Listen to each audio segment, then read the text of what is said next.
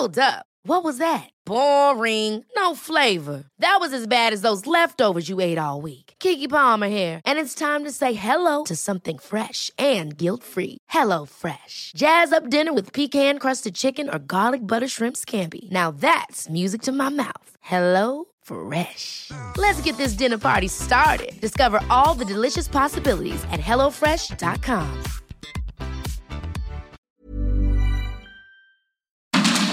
Heraldo Media Group presenta Sergio Sarmiento y Lupita Juárez. Información veraz y oportuna con un toque personal y humano. Por el Heraldo Radio, donde la H suena y ahora también se escucha.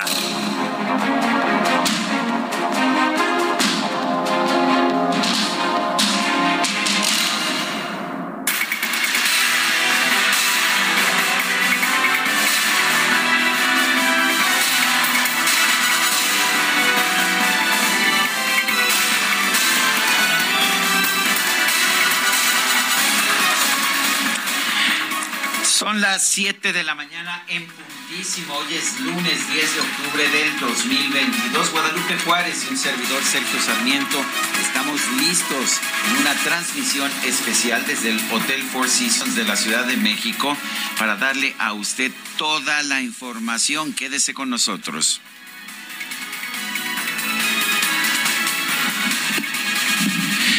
Pues vamos, vamos con, vamos con la información.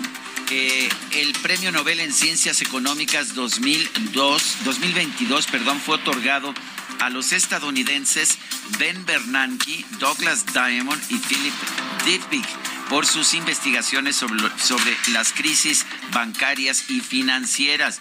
Vale la pena señalar que Ben Bernanke es más conocido por haber sido presidente de la Reserva Federal de los Estados Unidos, pero él antes de ser presidente de la Reserva Federal había escrito el tratado más importante sobre la crisis financiera de los años 30.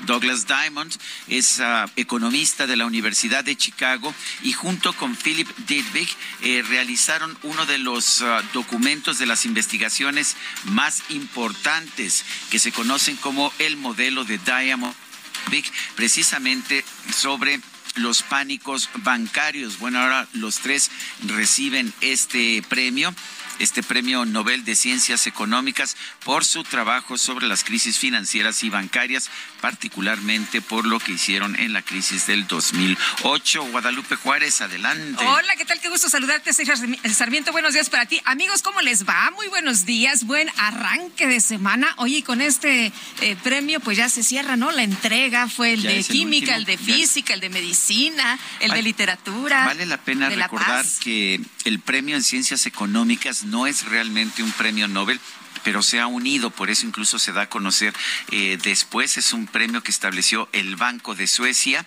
El dinero no viene del legado original de Alfred, De Nobel, Alfred Nobel, sino ajá. del Banco de Suecia, pero pues se ha unido a todos los premios que otorga, se otorga la, la Real Academia de Ciencias de Pues Suecia. interesante, interesante como siempre.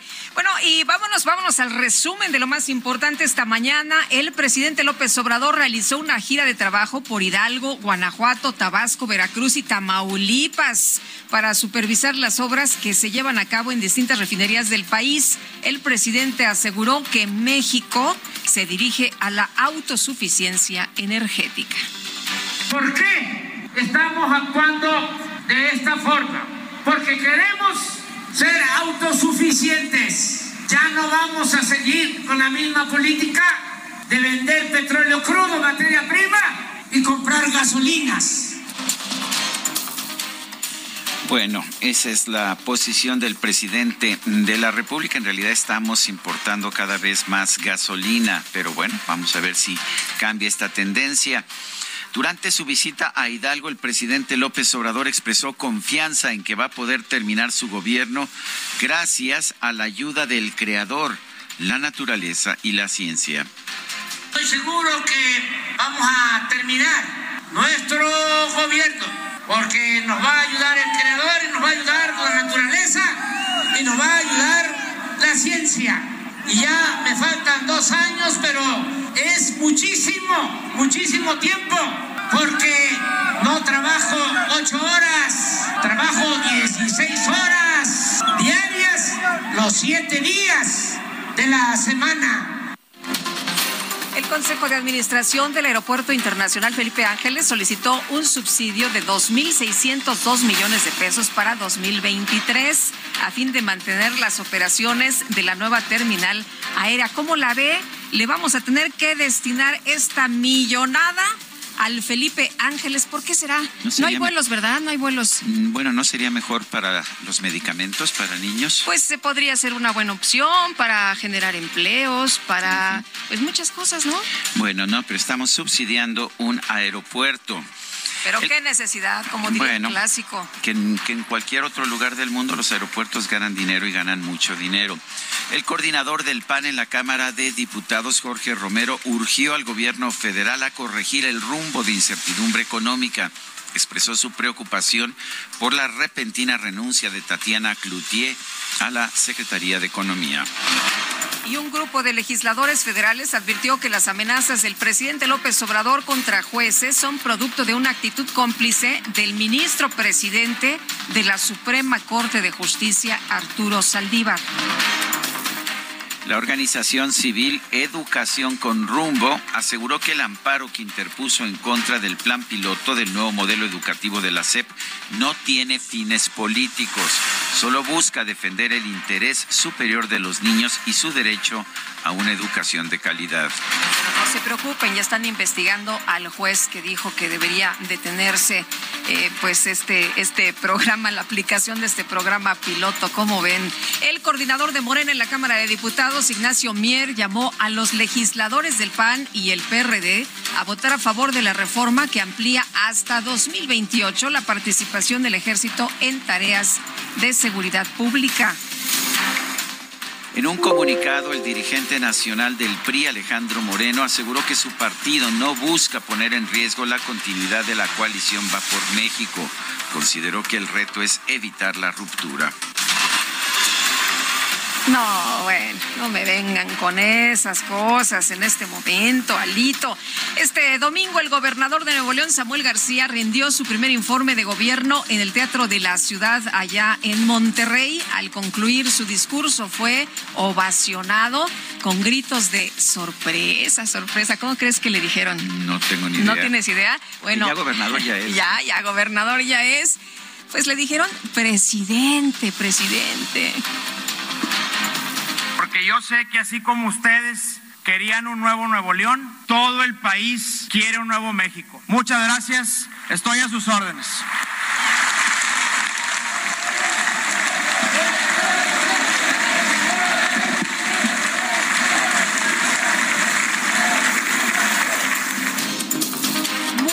Espontaneidad últimamente, fíjate.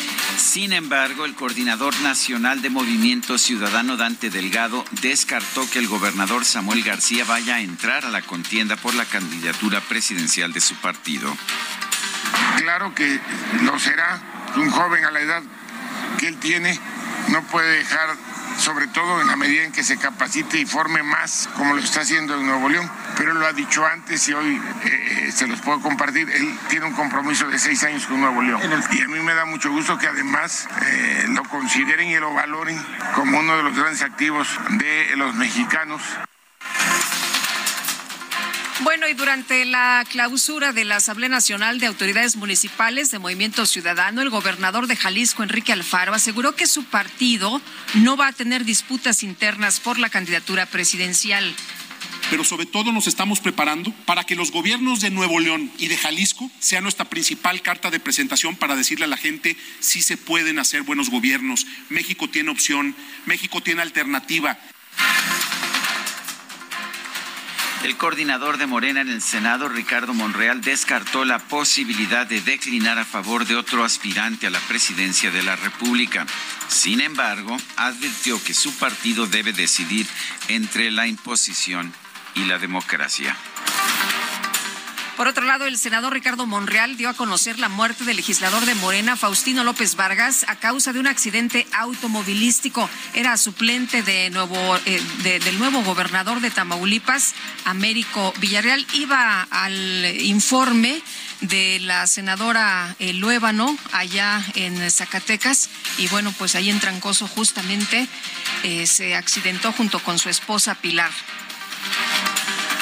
El secretario de Gobierno de Guerrero, Ludwig Marcial Reynoso, denunció que las relaciones entre las autoridades municipales y el crimen organizado provocan masacres como la ocurrida en San Miguel Totolapan y lo que faltaba ya en Zacatecas con tanta violencia, fíjese usted que Adolfo Marín, el secretario de Seguridad Pública de Zacatecas, informó que por lo menos siete internos lograron escapar del penal de Cieneguillas. Hace pues un par de años también se fugaron otros reos y hace como ocho años se fugaron como cuarenta. Imagínese nada más, pues algo está pasando ahí en este penal. Por cierto, los fugados son feminicidas y secuestradores.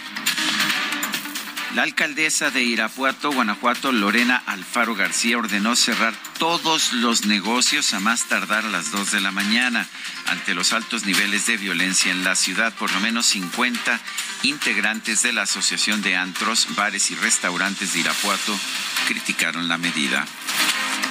La delegación de la Unión Europea en México condenó el homicidio de la madre buscadora Blanca Esmeralda Gallardo, integrante del colectivo La Voz de los Desaparecidos. Ocurrió el pasado 4 de octubre en el estado de Puebla. Buscaba a su hija y a una amiga de esta. Este fin de semana se llevó a cabo la segunda marcha nacional a favor de la mujer, de la vida y por la paz en la que manifestantes de distintos estados se pronunciaron en contra del aborto y exigieron que todas las mujeres embarazadas tengan acceso a una atención médica integral. Y un total de 57 alumnos de la Escuela Secundaria Juana de Asbaje en el municipio de Bochila, ya en Chiapas, fueron trasladados a un hospital con signos de intoxicación eh, y las autoridades investigan si los alimentos de la cafetería del plantel fueron contaminados con esta sustancia. De acuerdo con la información, 55 alumnos fueron dados de alta, de acuerdo con lo que dijo el Instituto Mexicano del Seguro Social. Dos estaban eh, todavía internados, uno de ellos en estado delicado. De acuerdo con la información que se tiene, se hicieron exámenes y se determinó que no dieron positivo a cocaína. Se hablaba que podría estar contaminado el alimento o el agua que tomaron estos jóvenes y es la tercera ocasión que se presenta una situación de esta naturaleza en escuelas de la entidad. La Secretaría de Protección Civil de Veracruz informó que este domingo se registró una explosión en una planta de asfalto ubicada en el municipio de Tejistepec. Tejistepec no se reportaron personas heridas. El presidente de Rusia, Vladimir Putin, firmó una ley que ratifica un acuerdo suscrito con México en 2021 para la exploración y uso del espacio ultraterrestre y la aplicación práctica de la tecnología espacial con fines pacíficos. La Secretaría de Relaciones Exteriores aclaró que el acuerdo con Rusia no incluye el uso del sistema de navegación satelital GLONASS, señalado de utilizarse para prácticas de espionaje. Y en otras informaciones importantes, esta mañana el gobierno ruso acusó a los servicios secretos ucranianos de haber provocado una fuerte explosión que dañó el puente de Crimea. Calificó el incidente como un acto terrorista y como respuesta, en la madrugada de hoy se han llevado a cabo diferentes ataques en Ucrania. Se habla de varias personas muertas. En información deportiva, el piloto neerlandés Max Verstappen obtuvo su segundo título mundial de Fórmula 1 al ganar el Gran Premio de Japón. El mexicano Sergio Pérez obtuvo el segundo puesto, aunque no estuvo así en el podio final debido a que se aplicó una sanción de cinco segundos a Leclerc, eh, quien había quedado en segundo lugar. Bueno, este fin de semana quedaron definidos los cuartos de final de la Liga MX, Puebla contra América, Monterrey contra Cruz Azul, Santos contra Mito Luca y Pachuca contra Tigres.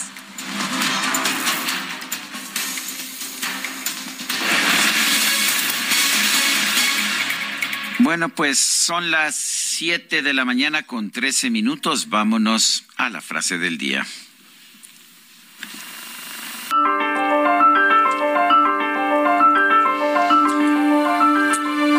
Marcha de la historia social del mundo occidental en las últimas décadas ha involucrado reemplazar lo que funcionaba con lo que sonaba bien. Thomas Sowell.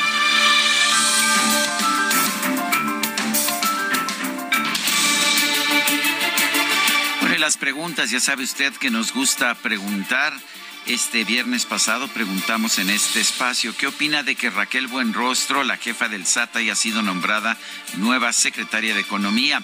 Es positivo, nos dijo 10.4%, negativo 64.3%, no sabemos 25.3%. Recibimos 2.935 participaciones. La que sigue, por favor. Claro que sí, mi queridísimo DJ Kike. La pregunta de esta mañana, que ya coloqué en mi cuenta personal de Twitter, es la siguiente. hay que recordar que ayer fue el aniversario luctuoso de Ernesto Che Guevara y el partido Morena difundió un mensaje diciendo, rindiendo un homenaje a quien llamó un héroe revolucionario. Y la pregunta es la siguiente, ¿qué opinión tiene usted de Ernesto Che Guevara? Héroe revolucionario, nos dice el 5.4%. Asesino sanguinario, 80.6%. Ni uno ni lo otro, 14%. En 52 minutos hemos recibido 994 votos.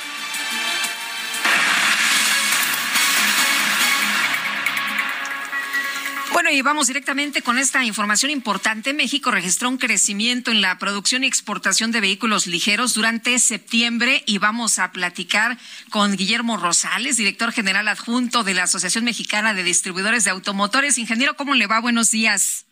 Muy buenos días, Lupita. Oiga, cuéntenos de este crecimiento extraordinario. ¿De qué se trata?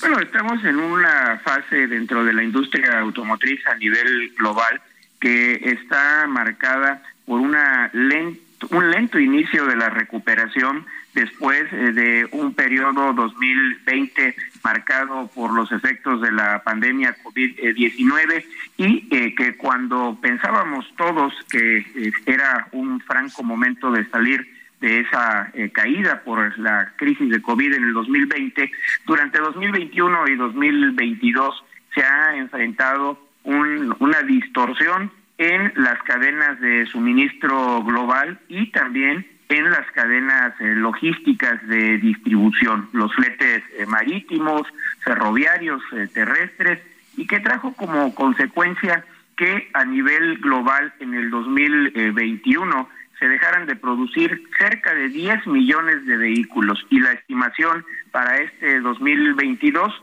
es que en el mundo se dejarán de producir casi dos millones de vehículos. La región más afectada, todo el, todo el mundo ha estado afectado en estas eh, distorsiones, pero la región más afectada ha sido la nuestra, Norteamérica, Estados Unidos eh, en primer lugar, seguido de México y posteriormente Canadá. Es así que eh, ya en estos últimos meses, como le comento Lupita, poco a poco inicia esta fase de recuperación y por eso es que estamos viendo ya en comparación eh, con el mismo mes del año anterior, mejores resultados en producción, en exportación, en venta doméstica. Y la eh, expectativa que tenemos es que eh, podamos estar cerrando el año con ligeros crecimientos respecto del 2021, todavía por abajo de los niveles registrados en 2019 previo a la pandemia pero ya con una perspectiva de eh, recuperación hacia el 2023 de forma muy lenta. No estaremos eh, en el 2023 ni en el 2024 con capacidad de remontar el efecto total de la pandemia. Las expectativas son de que hasta eh, principios del 2025 y con un poquito de suerte hacia finales del 2024 podamos estar alcanzando los niveles de producción, de exportación y de ventas domésticas similares a los que tuvimos en el 2019. En estos momentos, ¿qué tanto de la recuperación es en el mercado interior y qué tanto es el mercado de exportación? Eh, dado el balance que tenemos en la industria automotriz en México, en la cual eh, casi el 90% de la producción de vehículos ligeros se destina a los mercados de exportación y dentro de ello principalmente a Estados Unidos, siempre este factor del comportamiento de nuestros eh, mercados exteriores es el que determina el comportamiento general de la producción. Si bien en México, como lo comento, en los últimos meses estamos ya notando una recuperación de la demanda interna, que en este momento en cifras acumuladas de enero a septiembre asciende al 2.7% en comparación con el mismo periodo del año pasado. Eh, en buena eh, forma, eh, lo que estamos viendo de resultados positivos en septiembre en la producción está condicionado por los incrementos de la participación de los vehículos mexicanos en Estados Unidos. Y esto es muy importante porque los números totales de la demanda doméstica en Estados Unidos han disminuido a lo largo del 2022. Sin embargo, la compra que están haciendo de los vehículos ensamblados en México viene aumentando, Sergio. Eh, ingeniero, preguntarle sobre esta importación de lo que se considera autos basura. ¿Cómo, cómo va esta, esta demanda para que se ponga fin al fenómeno de esta importación indiscriminada? Con oídos sordos por parte del presidente López Obrador, que finalmente es la única voz eh, que tiene eh, validez dentro del gobierno federal, más allá de las opiniones que eh, personal técnico de la Secretaría de Economía, la Secretaría de Hacienda y Crédito Público, del propio SAT eh, puedan expresar la decisión política de continuar con la regularización del contrabando automotriz hasta el 31 de diciembre de este año estará teniendo como consecuencia que eh, durante lo que ha durado desde el 19 de enero hasta el 31 de diciembre puedan estar entrando alrededor de 800 mil vehículos regularizados. Y hay que decirlo con toda claridad, vehículos que entraron como contrabando, cometiendo un delito, eh, un delito que está controlado, administrado por el crimen organizado y eh, que están obteniendo su legalización, sus placas, documentos y que con ello pueden circular libremente y además se pueden comprar y vender generando pues una presión importante en la oferta de vehículos de antigüedades que van de los 8 a los 10 años mayormente, que es donde se concentra la, eh, la regularización de los vehículos de contrabando. Ingeniero Rosales, eh, ¿qué ha pasado con esta crisis en, la, en, en los chips que se necesitan para los autos, que ha hecho que en muchos casos sea difícil, difícil construir estos autos nuevos que están automatizados? Bueno, ha venido muy lentamente como parte de toda la cadena teniendo eh, mayor oferta los productores de microchips y por otra parte también hay una eh, disminución eh, de demanda en algunos mercados importantes, como lo mencionaba yo, el caso de Estados Unidos, y con eso estamos enfilándonos hacia un equilibrio en los niveles de producción la expectativa que se tiene por la mayor parte de los analistas internacionales es que la capacidad de producción de componentes se pueda alcanzar hacia el segundo la segunda mitad del 2023, Sergio. Eh, ingeniero, ¿cómo ven la llegada de Raquel Buenrostro a la Secretaría de Economía? ¿Creen ustedes que esto será positivo, que será un apoyo, un impulso? Me ubico en el 25% de los encuestados este, eh, eh, ahora sí que en, espera de ver eh, cuáles serán los resultados que dé al frente de la Secretaría de Economía la, maestra Buenrostro en el SAT, fue un papel que sus números avalan como favorable para los objetivos del gobierno federal. Esperemos que rápidamente puedan entender la dinámica y el perfil que se requiere en la Secretaría de Economía, que es el de un diálogo y apertura eh, principalmente hacia los sectores eh, productivos, eh, muy distinto de lo que pues eran las obligaciones en el SAT. Muy bien, ingeniero, muchas gracias como siempre por platicar con nosotros de esos temas tan relevantes. Muchas gracias a ustedes. Muy buenos días, Sergio Lupita. Gracias. Es Guillermo Rosales, director general adjunto de la Asociación Mexicana de Distribuidores de Automotores. Y vamos a un poquito de música. Ya ves que nos gusta escuchar música, Guadalupe. A ver, vamos a escuchar. ¿Quique? Ay, estaba ah, dormido DJ, Quique. Bueno, rápidamente, el 8 de octubre de 1985 nació Peter Jean Hernández No lo conoces, ¿verdad, Lupita? A Peter Gina Hernández no. Pero ¿qué tal a Bruno Mars? A ese sí lo conozco, fíjate. Bueno, pues nació el 8 de octubre de 1985. Esto quiere decir que ayer, no, anteayer, este sábado cumplió 37 años y vamos a estar escuchando a Bruno Mars esta mañana, si es que... Échale, Quique. Bueno, algún problema técnico parece que estamos teniendo, pero son las 7 de la mañana. Oye, ¿y si canto yo? si me arranco yo en este momento. No, ¿verdad? no, para nada. Mejor vamos a esperarnos un momento más y escucharemos a Bruno Mars a lo largo de esta transmisión. Estamos en el Hotel Four Seasons de la Ciudad de México eh, en, una, en una transmisión en la que vamos a escuchar detalles acerca del nuevo plan de crecimiento de la empresa Mazda. Tendremos toda la información de esta empresa, de la industria, de la industria automotora vamos a tener toda esa información. Son las siete con veinticuatro. Nuestro número para que nos mande usted mensajes de WhatsApp es el 55 20 10 96 47. Regresamos en un momento más.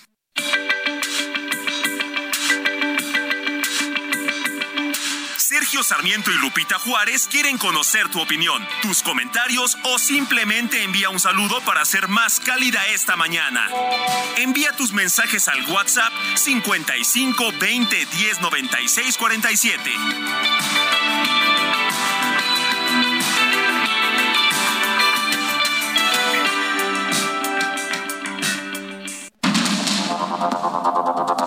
Continuamos con Sergio Sarmiento y Lupita Juárez por el Heraldo Radio.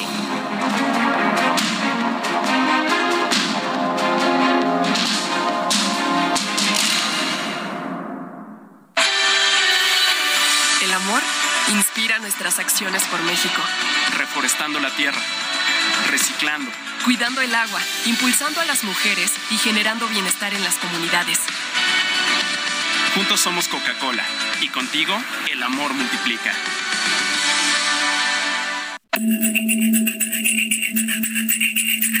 Cada 10 de octubre en todo el planeta se celebra el Día Mundial de la Salud Mental, con el objetivo de crear conciencia sobre su importancia, sensibilizar a la población y a los gobiernos e impulsar estrategias para la adecuada detección y atención de los problemas mentales.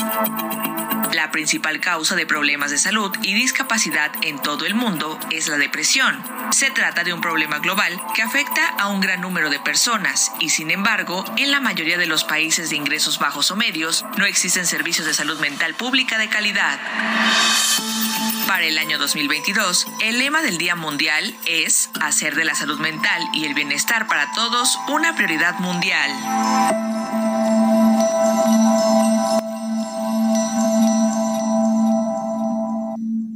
Ubicada en el centro de México, en la región del Bajío, se encuentra la planta más grande de Mazda fuera de Japón, el complejo de Salamanca, donde se fabrican vehículos que se exportan a 38 países en América, Asia y Europa, así como algunos modelos para el mercado interno.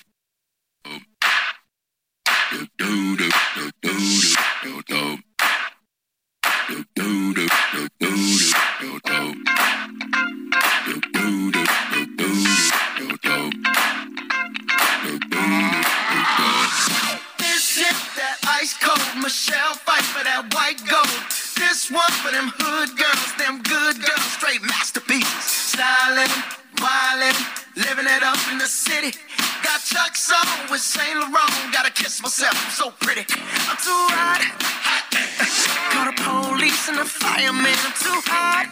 hot Make a dragon wanna retire, man. I'm too hot. hot Say my name, you know who I am. I'm too hot.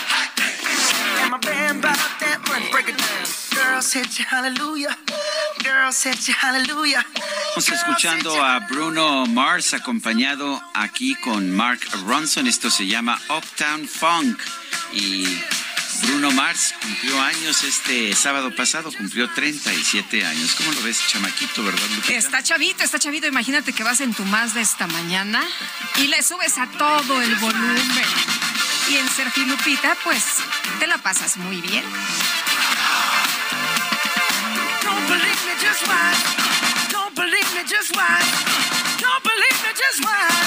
Son las 7 de la mañana con 34 minutos. Vamos pues a los vámonos mensajes a de los, nuestro público. sí, a los mensajes. Sergio Lupita, felicidades por su excelente forma de dar las noticias. El señor presidente debería estar menos confiado en la ayuda del creador y más enfocado en sacar adelante al país. Saludos a Marco Torrijos y Consuelo Gaspar. Totalmente de acuerdo con usted. Dice otra persona, exitoso inicio de semana, entonces no ganó el Nobel de Economía, la economía moral de México. Qué extraño, Rodolfo Contreras, desde Querétaro. Se quedó a un puntito, ¿eh? Fueron tres economistas estadounidenses, los tres por sus trabajos sobre las crisis financieras y bancarias. Amy Shehoa dice, excelente inicio de semana para mis favoritos y todo su equipo. La renuncia de Tatiana Cloutier me recordó la máxima empresarial que dice cuando se nota con demasiada frecuencia al personal o cuando se rota con demasiada frecuencia al personal, lo que está mal es la empresa, no el personal. Saludos cariñosos. Bueno, y le recordamos que estamos transmitiendo en vivo desde el Hotel Four Seasons de la Ciudad de México. Se encuentra con nosotros Miguel Barbeito, él es director general, CEO de Mazda México. Miguel, en primer lugar, gracias, gracias por tenernos aquí en esta conversación. Y pues vamos a empezar con tu empresa, con Mazda. ¿Cómo está posicionada esta empresa en el mercado mexicano? Creo que es de las más jóvenes en México. ¿Qué tal se han logrado posicionar? Sí, gracias Sergio. Buenos días, Lupita. Buenos Hola, días. ¿qué tal? Buenos días, qué Muy- gusto saludarte. Muy contento de estar el día de hoy aquí. Hoy estamos de manteles largos, este, muchas cosas que, que vienen para la compañía y, y la compañía eh, la semana pasada cumplió 17 años de, de haber lanzado esta gran marca en el país y han pasado muchas cosas bien interesantes, cosas buenas, no tan buenas, hemos vivido de todo, de las no tan buenas es donde más hemos aprendido y hemos crecido.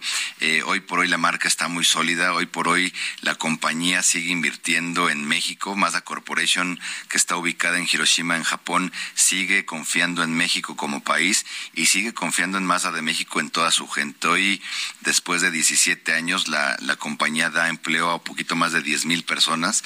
La verdad es que eso es bueno y va a seguir invirtiendo en, en- empleos. En- Es una, es una marca que en volumen de ventas está posicionada dentro del top 10 en, en el mercado nacional. En cuanto a producción, eh, ya llevamos 1.3 millones de unidades producidas en ocho años desde que iniciamos la producción. Recuerdo que estuvimos en la planta cuando llegaban al millón, ¿verdad? Exactamente, en febrero del 2020, justo un mes antes de que se declarara la pandemia, ahí nos, vemos, eh, nos vimos en Salamanca y bueno, la verdad es que han pasado muchas cosas ahorita antes de, de entrar al aire con, con Lupita en estos casi tres años que hemos pasado de pandemia, hemos aprendido empíricamente porque no había y no hay todavía un libro de texto que diga qué hacer en caso de que pasara una pandemia. Y, y, y el trabajo más importante que, he hecho en estos casi tres años es seguir motivando a los equipos de trabajo. Eso creo que nunca hubo una cara agachada, nunca hubo una lágrima, nunca hubo nada.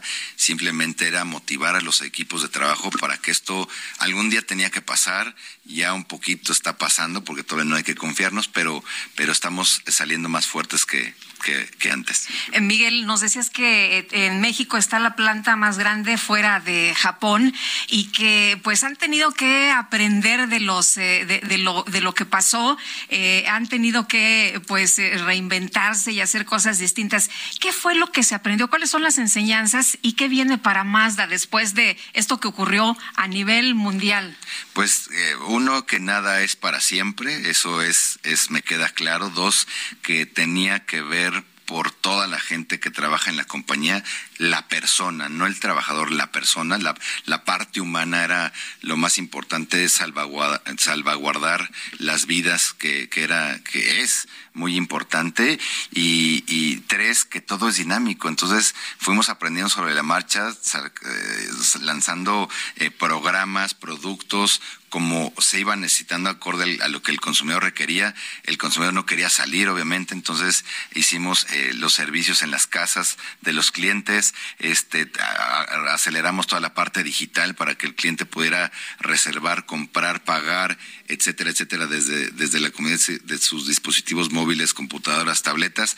Entonces, la verdad es que aceleramos muchas cosas que ya veníamos trabajando, pero que esto nos ayudó a, actuar de una, una manera más rápida. Entonces, esto es un, yo siempre he dicho que la mejor maestría y doctorado, por supuesto, en muchas escuelas, grandes universidades del mundo existen, pero esta que acabamos de pasar, la que está en la vida diaria, ya fuera como yo le llamo, es la mejor maestría doctorado que particularmente yo he vivido, ¿no? Miguel, nos decías que tienen 10 mil trabajadores. ¿Bajó la cifra con la pandemia? ¿Subió?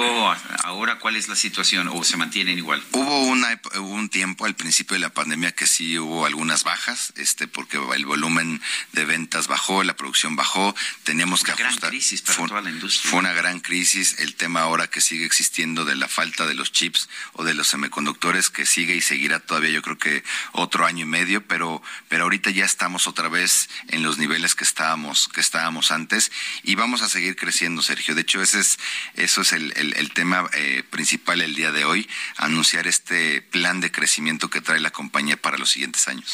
Platícanos precisamente de qué se trata, cuál es eh, eh, pues el, el, futuro para, para Mazda, qué es lo que están pensando. Pues estamos pensando en, en muchas cosas, Lupita. la compañía llegó para quedarse y para para seguir siendo del gusto de los de los mexicanos. Nosotros eh, este año, si todo sale como lo planeamos, eh, queremos cerrar con un 5% de participación de mercado, pero el plan que vamos a anunciar el día de hoy en, una, en unas horas es de que vamos a crecer al 9% de participación de mercado, es prácticamente duplicar. Vamos a crecer nuestra red de distribuidores de 66 que tenemos en todo el país a 100 distribuidores en todo el país. ¿Con los mismos modelos que tienen o va a haber nuevos modelos? Vamos a incrementar el, el portafolio de productos. Vamos a introducir en el mes de marzo del próximo año una camioneta que, que hoy no tenemos en México, que es la CX50, que esta se produce en, en nuestra planta en Alabama, en Estados Unidos. Vamos a introducir en el mes de mayo la CX90, que es una camioneta grande que se producirá en Japón y hacia el verano del próximo año vamos a introducir la CX70, que es una camioneta también totalmente nueva, eh, que esto nos va a ayudar eh, el portafolio de productos más grande, con más distribuidores, ciertos temas de, de pricing. Ahorita en julio ya la, empezamos a lanzar este plan con el Mazda 2. El Mazda 2 es un vehículo subcompacto que hoy está en el segmento más grande del mercado reposicionamos el precio. Cuando todo mundo incrementa precios, uh -huh. nosotros en el Mazda 2 bajamos el precio para tener más volumen de ventas y más producción. Oye, el diseño sigue siendo espectacular. Eh, la verdad es que creo que es una de las cosas que más le gustan a, a, a, los consumidores, ¿no? Sí, el diseño y el manejo son los dos grandes atributos que, que hoy por hoy los clientes eh, distinguen de, de Mazda. Bueno, pues yo ando buscando el Mazda con más kilómetros, ¿eh? Muy bien, esperemos que lleguen bastantes para poderles dar un Mazda 2 Carbon Edition. No, hombre. Bueno, pues Miguel Barbeito, CEO, director general de Mazda México, gracias por esta conversación. Muchas gracias, Sergio Lupita, y, y es un gusto poderlo saludar nuevamente. Mucho éxito. Gracias. Son las 7, 7 de la mañana con 42 minutos. Vámonos a más información. Decenas de estudiantes de la secundaria Juana de Asbaje de Bochil, Chiapas, fueron hospitalizados tras resultar intoxicados. Y Jenny Pascasio, cuéntanos qué fue exactamente lo que pasó. Se habla de algunos exámenes realizados a estos jóvenes que dieron negativo a cocaína, que era lo que se había presumido habían consumido. Cuéntanos.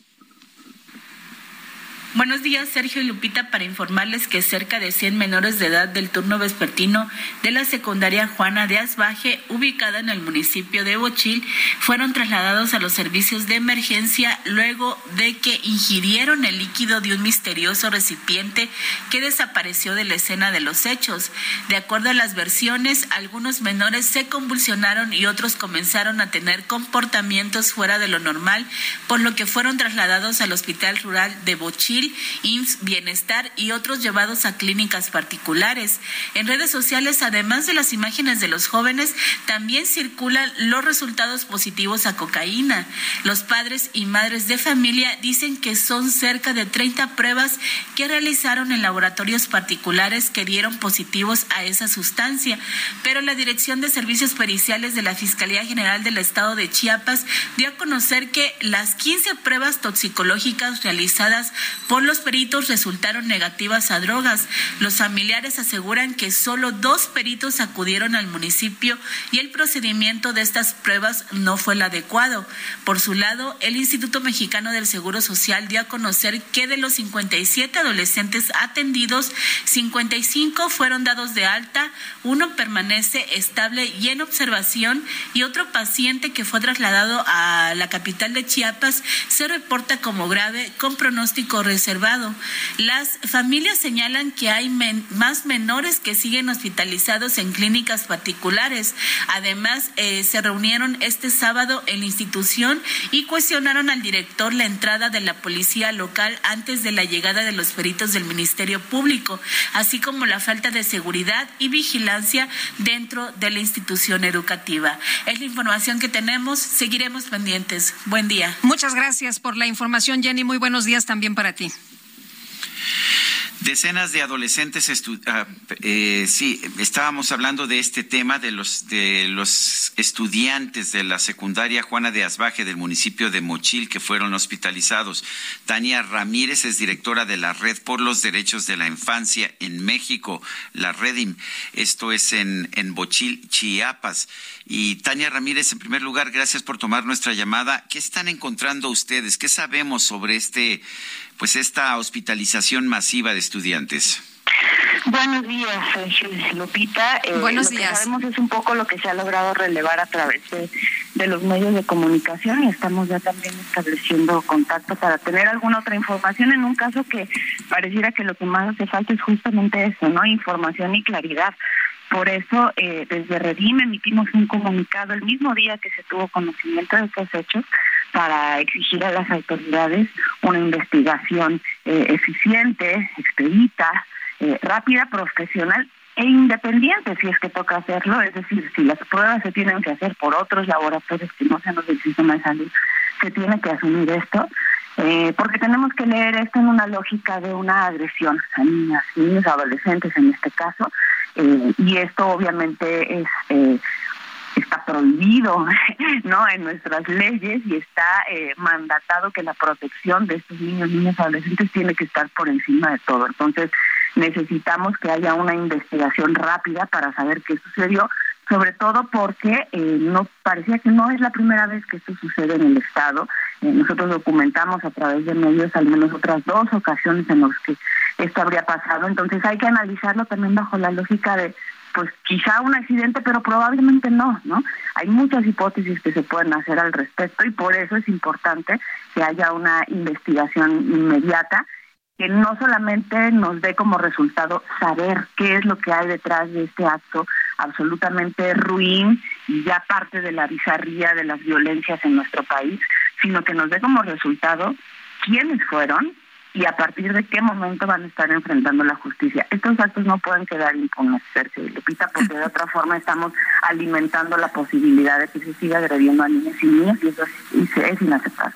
Tania, y aquí lo más eh, preocupante es que no se sabe exactamente qué fue lo que ocurrió y tú ya decías, bueno, no es la primera escuela, no es la primera vez, ya van tres instituciones que han sido afectadas, varios niños de, de la escuela secundaria con eh, estas sustancias que no sabemos, todavía se está especulando porque pues se han hecho exámenes y no han dado positivo a cocaína, aunque los padres de familia presumen que pudiera ser esta sustancia por los comportamientos de, de los niños y otra de las preocupaciones es que uno de ellos está pues en estado delicado. Está grave, sí. Eh, son solamente 15 pruebas las que se han corrido. Me parece que en atención a cada niña y cada niña que, estuvo en este evento, eh, se tendrían que hacer pruebas absolutamente a todos, ¿no? Una muestra de 15 no nos quiere decir nada.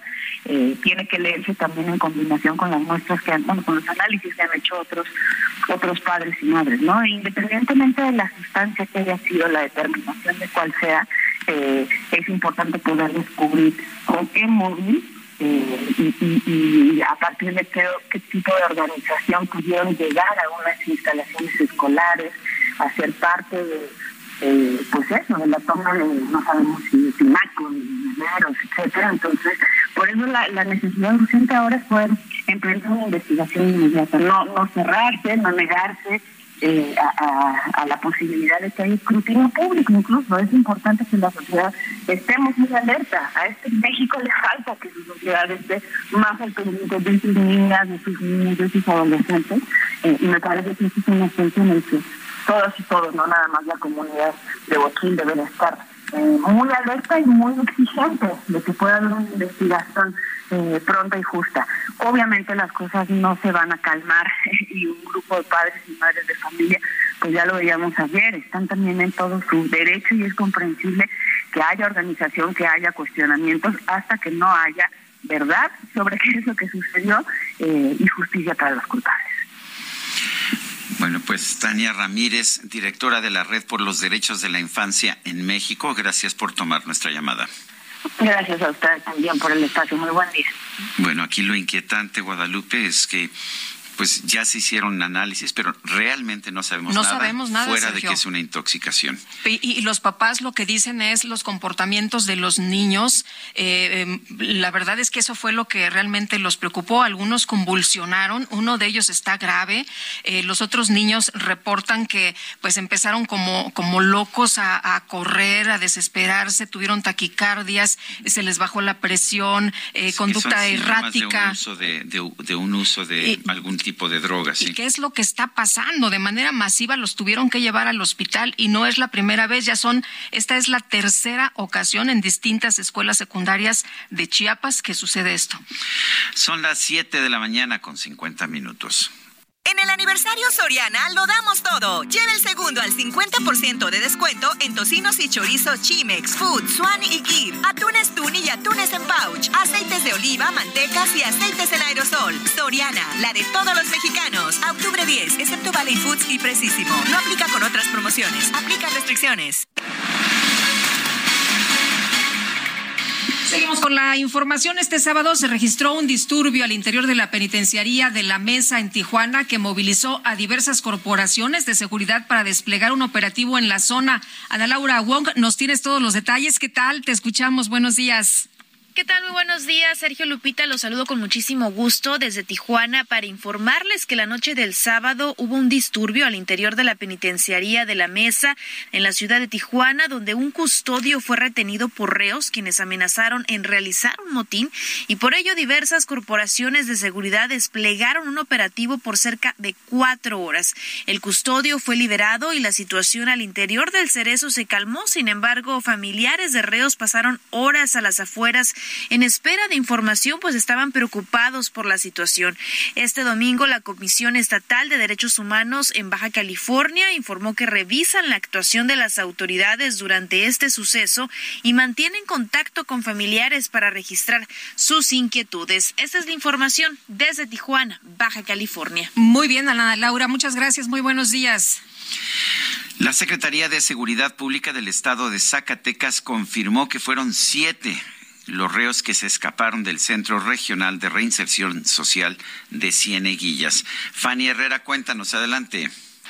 Buenos días, Sergio Lupita. Pues así como ustedes lo informan, el día sábado se fugaron siete personas del Centro Regional de Reinserción Social de Cieneguillas, Zacatecas. Y esto pues desató después de un operativo y una persecución por la capital eh, para la captura de los internos, en donde en primera instancia, después de esta evasión, pues se detectaron diversas ponchallantas y un vehículo incendiado en, en lo que es eh, Cieneguillas, el rumbo a la capital zacatecana. En primera instancia, el secretario de Seguridad Pública del Estado, Adolfo Marín Marín, eh, confirmó que eh, la fuga se, fue, se dio a través de una barda perimetral de de este centro regional de reinserción social y pues bueno de las después de esto este, emitieron las fichas de, de localización y búsqueda para estas personas que evadieron la justicia. Y pues de estas personas eh, que estaban detenidas por delitos como privación ilegal de la libertad, robo calificado, homicidio, daño a las cosas, portación de armas de fuego y feminicidio, pues bueno, están ahorita todavía se encuentran prófugos de, de la justicia y pues este, ante esto las autoridades emitieron un operativo y están a, a, hasta el momento dicen que continúa el operativo por por cielo, por aire y por tierra para poder pues dar con con estas personas que aparentemente pues no es dos de ellos no es la primera vez que evaden la justicia en la entidad. Bueno, pues uh, gracias por este reporte, Fanny. Fanny Herrera. Buenos días, Sergio. Buenos días. Bueno, pues muy, muy grave lo que ocurrió. Son feminicidas, son secuestradores, son eh, gente que estaba ahí, pues no porque se hubiera portado muy bien, portaban armas de fuego más bien, así que pues los andan buscando por todos lados. El problema es que no han dado con ellos. Son las siete con cincuenta y cuatro minutos. Nuestro número para que nos mande mensajes de WhatsApp es el cincuenta y cinco veinte diez noventa y seis cuarenta y siete. En Twitter, arroba Sergio. Le recomiendo también eh, la red de, le recomiendo también la red social, las redes sociales del Heraldo de México en Twitter, arroba Heraldo de México. Vamos a una pausa y regresamos.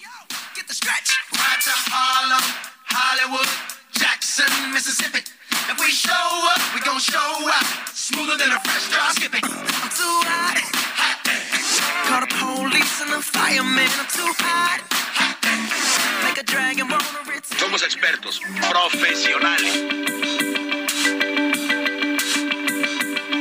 Sergio Sarmiento y Lupita Juárez quieren conocer tu opinión, tus comentarios o simplemente envía un saludo para ser más cálida esta mañana.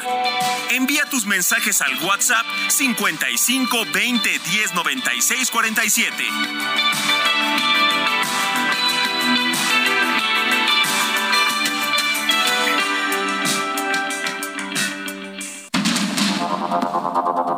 Continuamos con Sergio Sarmiento y Lupita Juárez por el Heraldo Radio.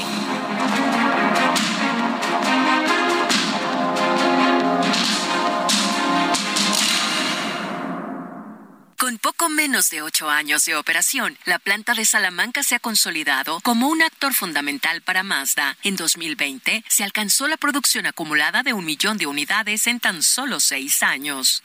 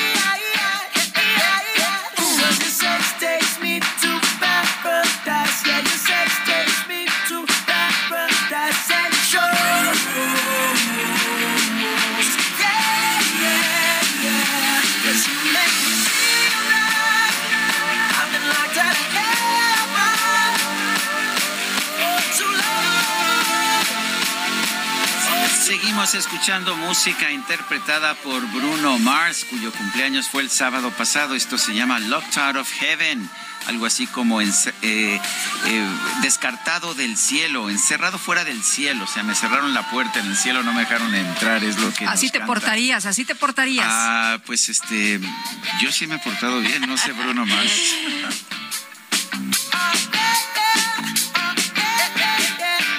buena música para empezar la mañana. ¿Cómo anda usted? ¿Ya se le subió el ánimo? Nos da muchísimo gusto. Bueno, dice Francisco 1955, yo tengo un Mazda y estoy totalmente satisfecho. Un fuerte abrazo. ¡Uh, la, la chulada! Dice Cata Russell, pues si de verdad trabaja 16 horas AMLO, lo dudo, será la primera vez que trabaja, a lo mejor por eso se enfermó, no está acostumbrado. Bonito inicio de semana y es Cata Russell. Ay, doña Cata, no se ha llevado, ya vi que luego el presidente se enoja. Bueno, Lupita y Sergio, muchas felicidades, nos eh, dice una persona al auditorio, por esta forma en que nos hacen llegar las noticias día con día. Excelente entrega, compromiso y profesionalismo. Felicidades.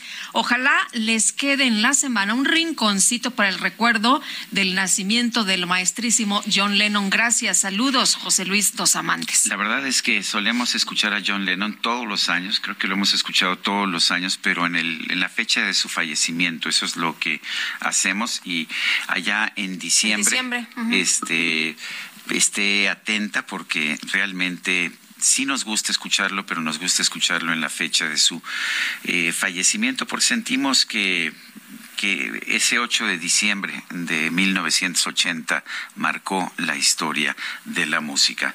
Son las 8 de la mañana con tres minutos. Vámonos al clima. El pronóstico del tiempo con Sergio Sarmiento y Lupita Juárez.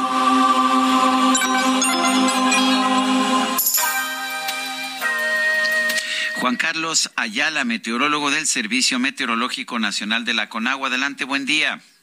Hola, muy buenos días, Sergio Lupita. Como siempre, un placer informarles el pronóstico del estado del tiempo. Para este día, el sistema frontal número 3 se extenderá con características de estacionario sobre el oriente del Golfo de México y un canal de baja presión sobre el suroeste de dicho golfo y la circulación del ciclón tropical Julia al sureste del Golfo de Tehuantepec provocará un temporal de lluvias con precipitaciones puntuales torrenciales en zonas de Veracruz, Oaxaca, Chiapas y Tabasco, puntuales intensas en Campeche y, y Quintana Roo y puntuales muy fuertes en Puebla y Yucatán. A su vez, se prevé viento de componente norte con rachas de 70 a 90 kilómetros por hora en Oaxaca, Chiapas y en el Istmo y Golfo de Tehuantepec, con rachas de 60 a 70 kilómetros por hora en la costa de Veracruz, así como rachas de viento de 50 a 60 kilómetros por hora en Tabasco, Campeche, Yucatán y Quintana Roo, además de oleaje elevado de 2 a 4 metros de altura en el Golfo de Tehuantepec y de 1 a 3 metros de altura en costas de Veracruz. Por otra parte, la masa de aire frío que cubre la mesa del norte y la mesa central continuará ocasionando ambiente frío durante la mañana y noche en dichas regiones, así como posibles heladas en zonas montañosas. Por otra parte, eh, un canal de baja presión desde el noroeste hasta el occidente de México y la corriente en chorro subtropical sobre el norte y noreste del país generarán lluvias puntuales fuertes en Chihuahua, Coahuila y Tamaulipas, además de chubascos vespertinos en Nuevo León, Durango, San Luis Potosí Michoacán. Asimismo, se pronostica ambiente vespertino cálido a caluroso con temperaturas de 35 a 40 grados Celsius en zonas de Baja California, Baja California Sur, Sonora, Sinaloa y Nayarit. Eh, finalmente, en el Valle de México se pronostica cielo nublado durante gran parte del día, con lluvias aisladas en la Ciudad de México y chubascos en el Estado de México.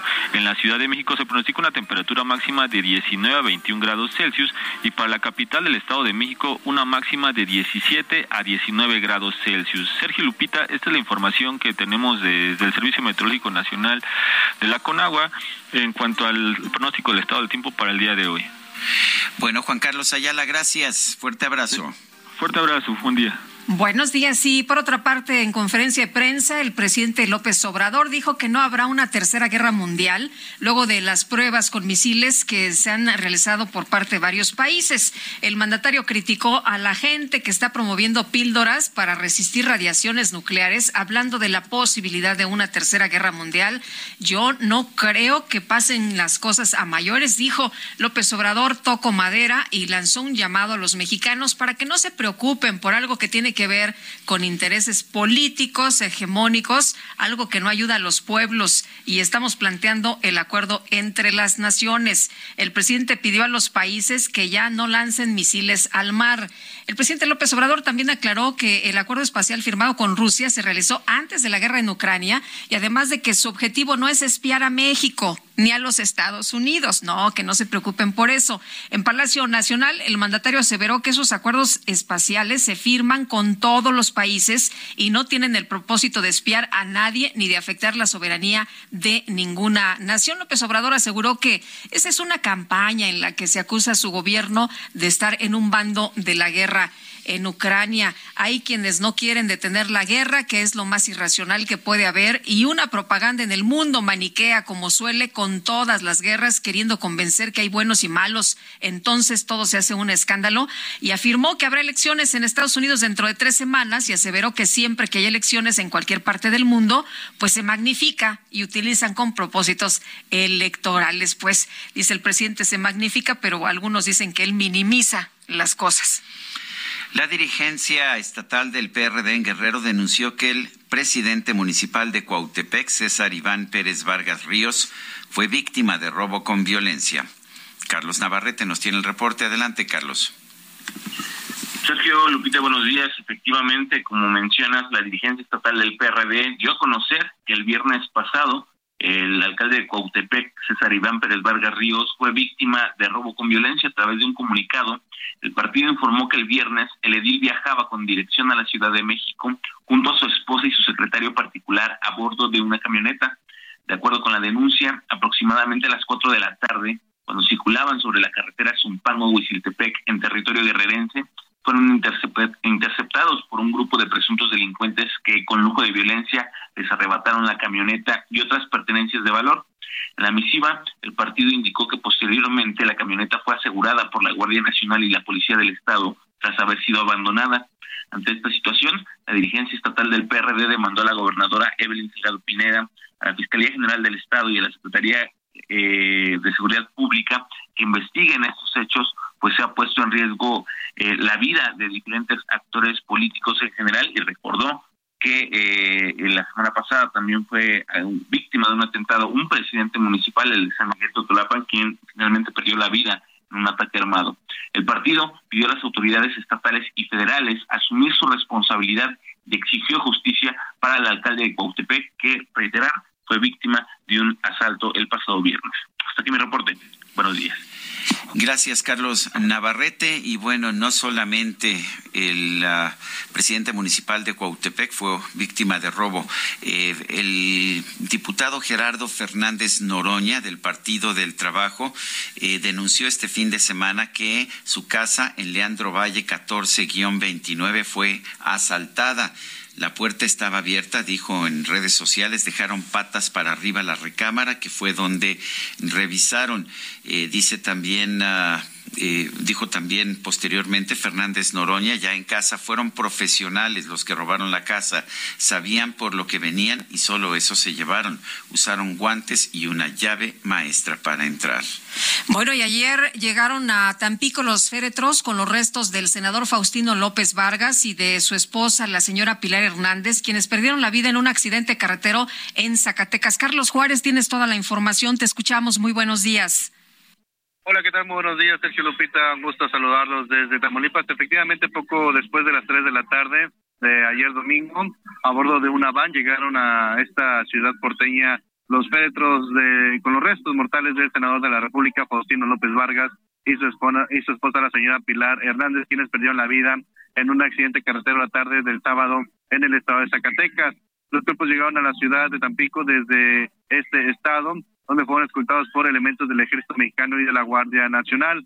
Ahí todavía sobre el funeral, la funeraria Fueleus se está llevando a cabo el velorio porque se prevé que a las 12 de hoy salgan en los petros con rumbo a una iglesia para una misa de cuerpo presente y después serán sepultados en un panteón privado de la ciudad porteña. Hay que señalar que en el lugar estuvo el gobernador Américo Villarreal Anaya, así como el senador Ricardo Monreal, quienes lamentaron el deceso del senador. Así la información desde Tampico, Sergio Lupita.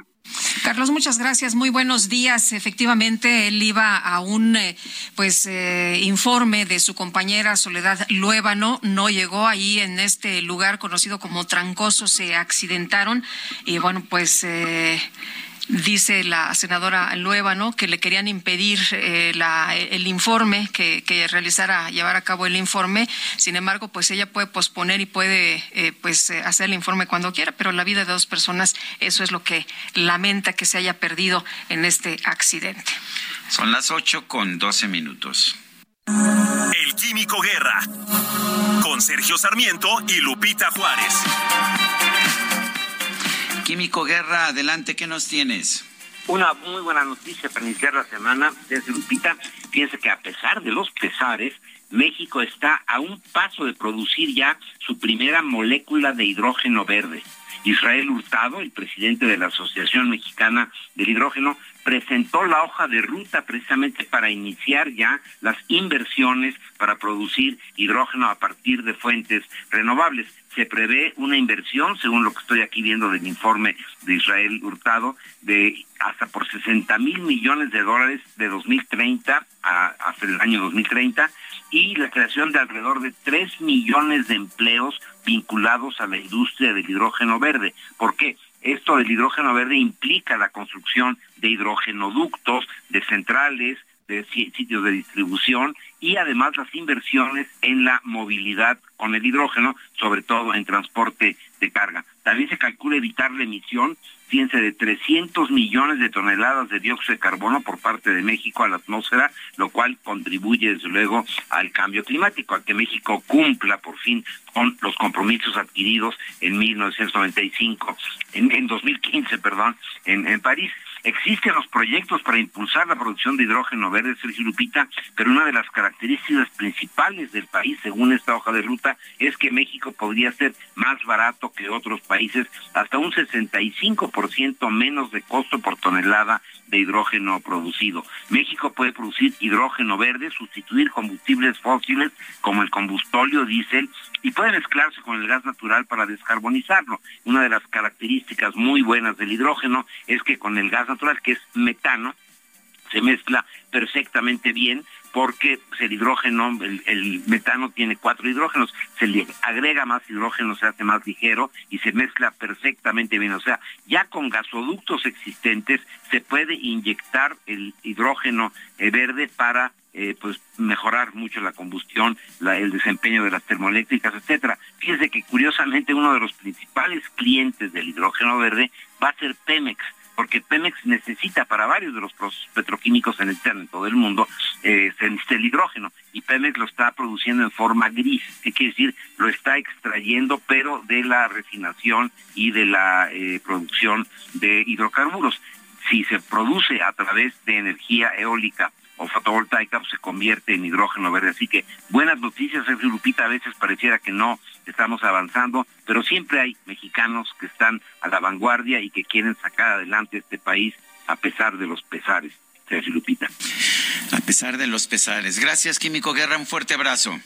Igualmente, buen inicio de semana también para ti, Lupita. Gracias, Químico. Muy buenos días. Y en otros asuntos, fíjese usted que el coordinador de comunicación social de la presidencia, Jesús Ramírez Cuevas, afirmó que en México el software espía Pegasus no solo fue comprado por el gobierno del expresidente Enrique Peña Nieto, sino que también está en poder de particulares y que el extinto gobernador de Puebla, Rafael Moreno Valle, también lo adquirió para espiar a opositores. Ningún medio de comunicación, ninguna agencia internacional o diarios como el País, que ha hecho eco de estas denuncias de New York Times, de Washington Post, ni de Financial Times o las agencias internacionales, han preguntado quién tiene Pegasus en México. ¿Sabían que hay particulares que tiene Pegasus? ¿Sabían que la empresa le vendió al exgobernador Moreno Valle la licencia para vigilar a opositores de izquierda? Bueno, pues ahí está, ahí está lo que dice el coordinador de la presidencia, Jesús Ramírez.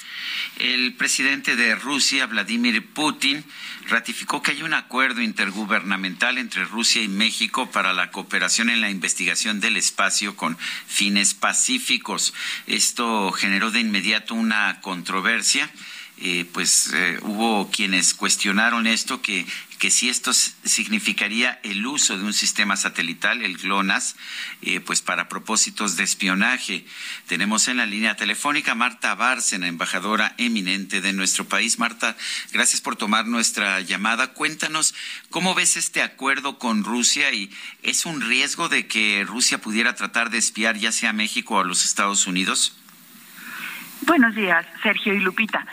Mira, eh, investigando un poco sobre estos sistemas de posicionamiento digital, el americano, el GPS, el GLONASS ruso, el Galileo europeo, lo que sí vemos es que el GPS y el chino, que está menos desarrollado, el, el americano, el GPS, el GLONASS ruso y el chino fueron desarrollados por los departamentos de defensa de esos países.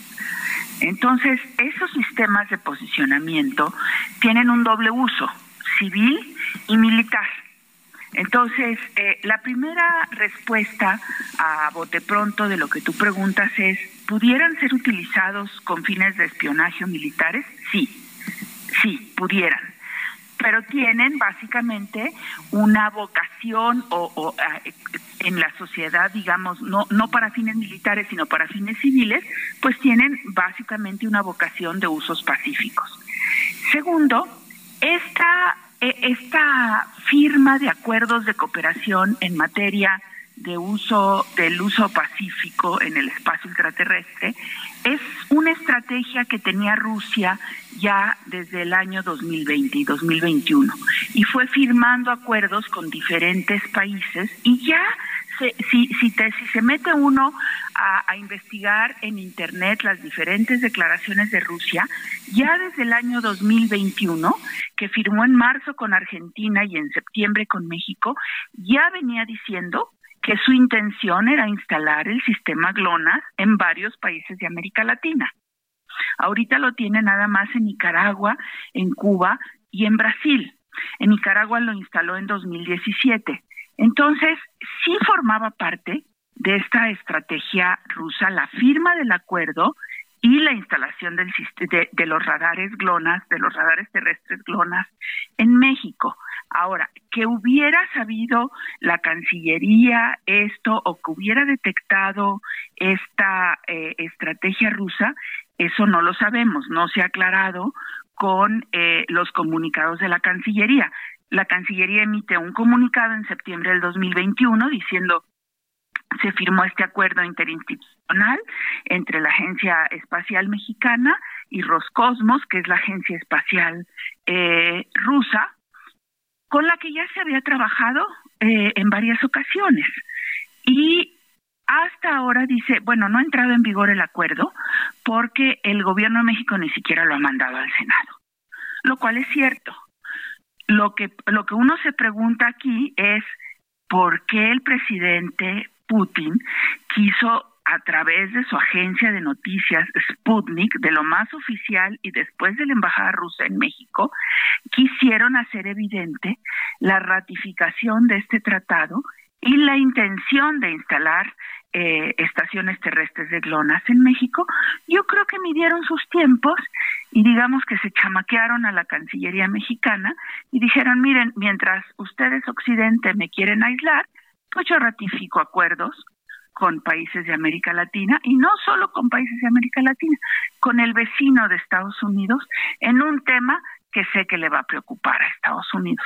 O sea, el, el, tiempo que escogió la Federación Rusa, el gobierno ruso, para dar a conocer la ratificación de este acuerdo, pues fue un tiempo con un mensaje político muy claro, Sergio.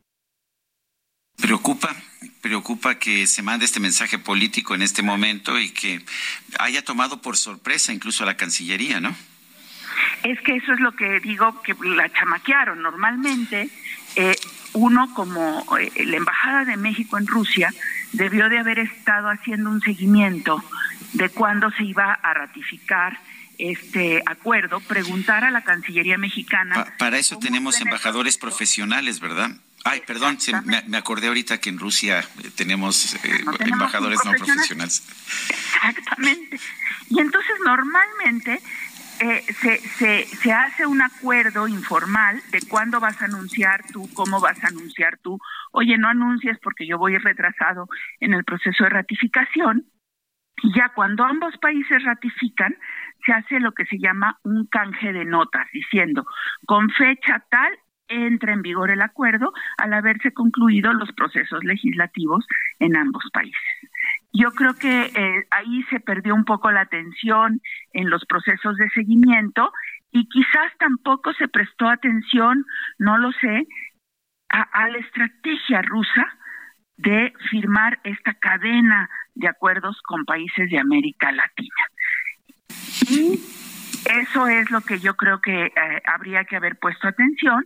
Y luego, pues también hay que seguir aquí qué relación tuvo la firma de este acuerdo con la creación de esta Agencia Espacial Latinoamericana y el activismo de un cercano colaborador del secretario Ebrard, ahora diputado por el Verde en esto, y, de la embajada rusa eh, la cercanía con este diputado. Bueno, pues muchas gracias como siempre, Marta. A la orden, Sergio. Afortunadamente tenemos un embajador de México en Rusia que no tiene no no tiene ninguna experiencia en materia de Oye, pero no seas tan duro, está pues está estudiando, ruso. está aprendiendo ruso. Ah, para eso le estamos Cuatro, pagando. ¿Cuántas horas? Cuatro horas al día, ¿no? Bueno, son las ocho con veintitrés. Estufa que manejas desde el smartphone? Nuevas estufas LG InstaView, ahora con inteligencia artificial LG ThinQ. Toca dos veces y descubre la magia del interior sin abrir la puerta. Las únicas con horno de convección, air fryer, grill y triple flama. Descubre la inteligencia de la cocina con LG. Destino Qatar en el Radio. Una presentación de LG.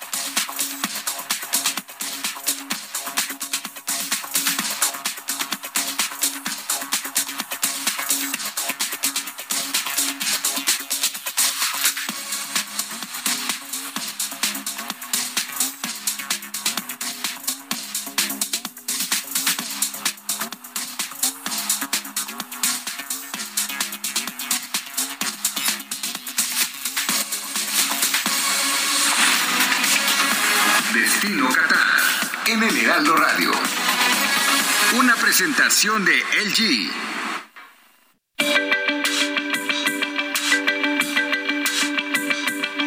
Sergio Sarmiento y Lupita Juárez quieren conocer tu opinión, tus comentarios o simplemente envía un saludo para hacer más cálida esta mañana.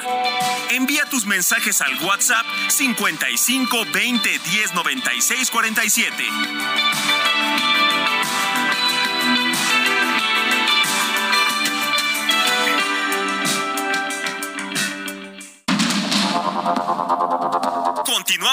Sergio Sarmiento y Lupita Juárez por el Heraldo Radio.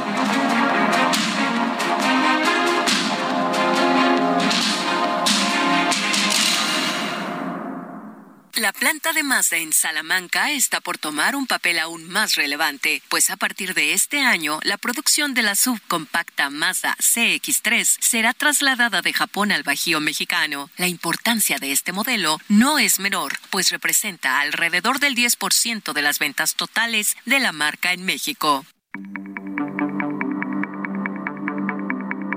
Jaque Mate con Sergio Sarmiento.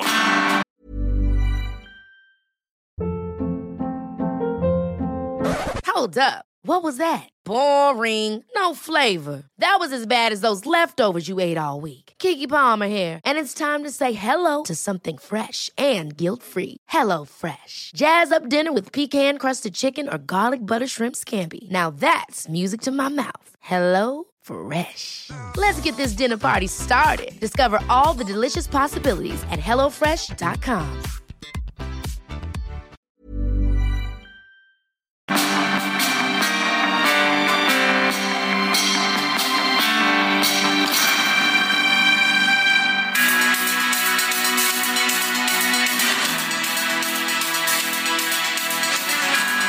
La militarización sigue siendo el tema de debate, uno de los temas fundamentales de nuestra República. El presidente parece haber ganado la batalla por la postergación del periodo en que las Fuerzas Armadas eh, podrán realizar labores de policía a través de la Guardia Nacional hasta el 2028.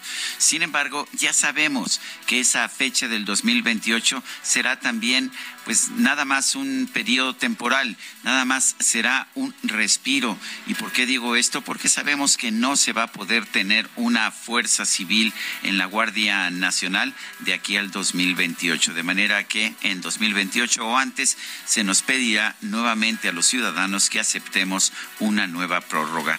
¿Y por qué? ¿Por qué va a ocurrir esto? Porque no se está haciendo ningún esfuerzo para construir una Guardia Nacional Civil.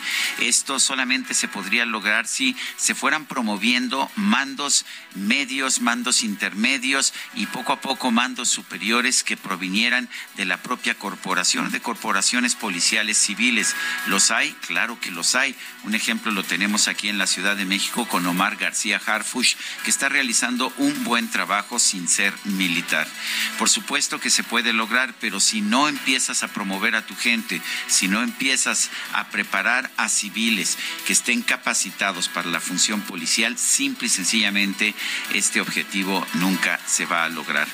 Yo estoy absolutamente convencido de que un país como el nuestro, un país que no quiere golpes militares, que no quiere la militarización del país, debe tener una Guardia Nacional Civil pero nunca vamos a construir una si lo que se hace, lo que hacen los políticos es pedir prórrogas sin tomar medidas para construir esa Guardia Nacional Civil. Yo soy Sergio Sarmiento y lo invito a reflexionar.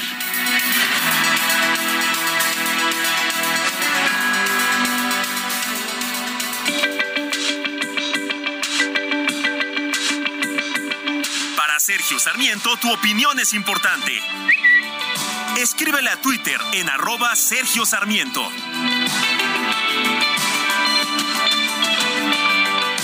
En el aniversario Soriana, lo damos todo. Lleva lavatrastes líquidos salvo limón de 900 mililitros de 52.90 a solo 30 pesos. Y pastas varila de 800 gramos de 41.90 a solo 30 pesos cada una. Soriana, la de todos los mexicanos. Octubre 13, no aplica con otras promociones. Aplican restricciones.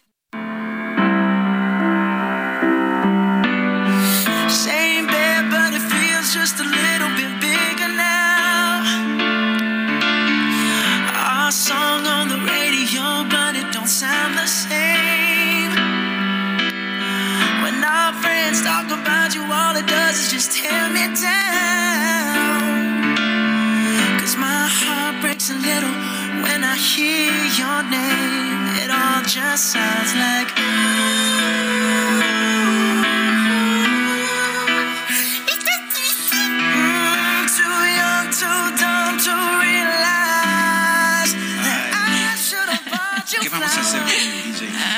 Quique. Fíjate que gracias, Quique, porque ya estábamos aquí muy sufridos, muy sufridos y nos hiciste reaccionar. Bueno, esta, esta pieza se llama When I Was Your Man, cuando yo era tu hombre. Estamos escuchando a Bruno Mars. Fue su cumpleaños el pasado sábado. Y la verdad es que ya nos estábamos cortando las venas aquí. Más de Gracias, querido DJ Quique. No se lo tomen tan en serio, ¿eh? No sufran de más, no sufran de más. A los mensajes y nos dice eh, una persona al auditorio que no nos pone su nombre. Eh, linda semana, Héroes y Liga de la Noticia. Les recuerdo que aún no han publicado el anuncio de esta semana. Sé que están ocupados, pero es necesario. Abrazos. Que nos... Irma, sí- sí firma ah, sí firma Irma, Irma. sí. ¿Dónde? ¿Dónde está? Ah, sí es cierto, sí ya vi. Después de unas caritas con muchos besos. Este, pues que nos recuerden, ¿no? ¿Cuál era el anuncio? No sé cuál sea el anuncio de la semana. Pensé preguntarte. Ya, ya se nos, fíjese que ya se nos van un poco este, las cabras, así que si nos recuerda, se lo vamos a agradecer mucho. Bueno, dice otra persona, hola amigos comunicadores, Lupita y Sergio, les puedo informar que la zona de San Cristóbal, Bochil y muchos lugares de Chiapas están con problemas del crimen organizado. Las drogas en la entidad son controladas por este grupo. Ojalá tengamos una vigilancia en los planteles para evitar que evitar hacer de nuevo el incidente que ocurrió en Bochil. Acá demuestra que quieren hacer adictos a los niños desde temprana edad, es lo que nos dice María Elena. Dice, excelente día, eh, Sergio Lupita. Pues según el presidente presume trabajar 16 horas, pero no se pone a pensar que la mayoría de los padres de familia trabajan hasta más y no ganan lo que gana ese señor y menos tener todas las atenciones para él y su familia. De todas maneras dice que trabaja y la verdad deja mucho que desear. Saludos desde Zapopan, Jalisco. Estamos viendo una avalancha de información que está surgiendo del hackeo a la Secretaría de la Defensa Nacional, este hackeo en que se obtuvieron 6 terabytes de información. Eh, de hecho, eh, la Organización Mexicanos contra la Corrupción está haciendo el análisis de algunos de los casos que están surgiendo ahí. Por ejemplo, señala que desde el campo militar número uno en la Ciudad de México se ha dado la venta de armas a criminales. Raúl Olmos, investigador de Mexicanos contra la Corrupción, está en la línea telefónica. Raúl Olmos, buenos días, gracias por tomar esta llamada. Cuéntanos acerca de este, uno de los muchos casos que están surgiendo de los documentos hackeados a la Sedena. Cuéntanos. Eh, sí, cómo no. Buenos días, Sergio y Lupita. Buenos Eh, días. bueno, se trata de un archivo eh, que logramos analizar en el sentido de eh, un informe de inteligencia militar eh, que refiere un, un caso eh, ocurrido en junio de 2019, un caso detectado por las autoridades en junio de 2021, eh, y es un reporte que refiere que efectivamente eh, se logró identificar que desde el campo militar número uno, un mando militar, del que en el informe no dan las referencias de identidad, había realizado una transacción para venta de armas a un grupo criminal y refiere a la presencia de dos militares. Pri- primero, eh, y en un informe fechado en junio de 2000, el 10 de junio de 2019, hace referencia, y quiero ser muy puntual citando textual, hace referencia a lo siguiente. Dice, por inteligencia técnica se conoció que un militar eh, ofrece equipo táctico, armas y granadas, además de, proporcionar información sobre la movilidad en operativos de las Fuerzas Armadas a, una célula delictiva que operaba en Tejupilco, en el Estado de México, vinculado con la familia, este grupo eh, o este cártel del narcotráfico. Luego, en un reporte posterior realizado eh, una semana después, refiere que habían logrado identificar de dónde provenían las llamadas que fueron interceptadas que daban cuenta de esta transacción y fue entonces que se localizó que eh, algunas de las llamadas provenían del campo militar número uno y el informe incluso eh, incluye un mapa, un mapa satelital donde da la ubicación exacta de donde provenían las llamadas eh, que daban, eh, de que participaban, digamos, en esta transacción ilegal para eh, efectos de negociar con criminales. Eh, luego da una fecha muy puntual, dice que el 31 de mayo, eh, uno de los militares eh, involucrados en estas transacciones ofreció a operadores del grupo delictivo 70 granadas de fragmentación a un costo de 26 mil pesos cada una y que eh, se, da- se dio la operación, la transacción, y estas fueron entregadas en Atlacomulco, en el estado de México. El informe da referencias de quiénes fueron los criminales involucrados, lo cual obviamente nosotros como organización decidimos omitir esos eh, datos, esas referencias, porque forman parte de una investigación que está en curso, según entendemos en este informe. Eh, pero lo que nos pareció muy relevante era que se hayan hecho referencias a involucramiento de militares desde eh, espacios eh, castrenses, ¿no?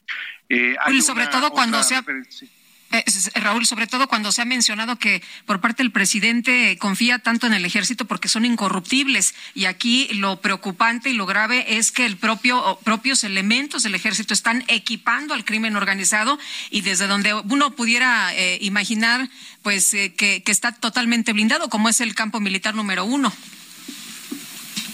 Sí, así es. Eh, eh, me llama mucho la atención el- eh, la labor de inteligencia tan precisa que, que se hizo de este caso, porque eh, se hizo un rastreo, eh, de hecho el informe lo refiere, dice que se hizo un análisis de metadatos de los equipos telefónicos eh, donde detectaron que venían estas comunicaciones y confirmó que uno de los equipos telefónicos se ubicaba en, el Estado de México, cerca, muy cerca del octavo regimiento mecanizado de la Sedena, y uno más eh, era un, digamos, la señal del equipo móvil se ubicaba técnicamente, y lo cito textual, en el campo militar número uno, Brigada de Infantería eh, en la Ciudad de México. Es como refiere textualmente el informe.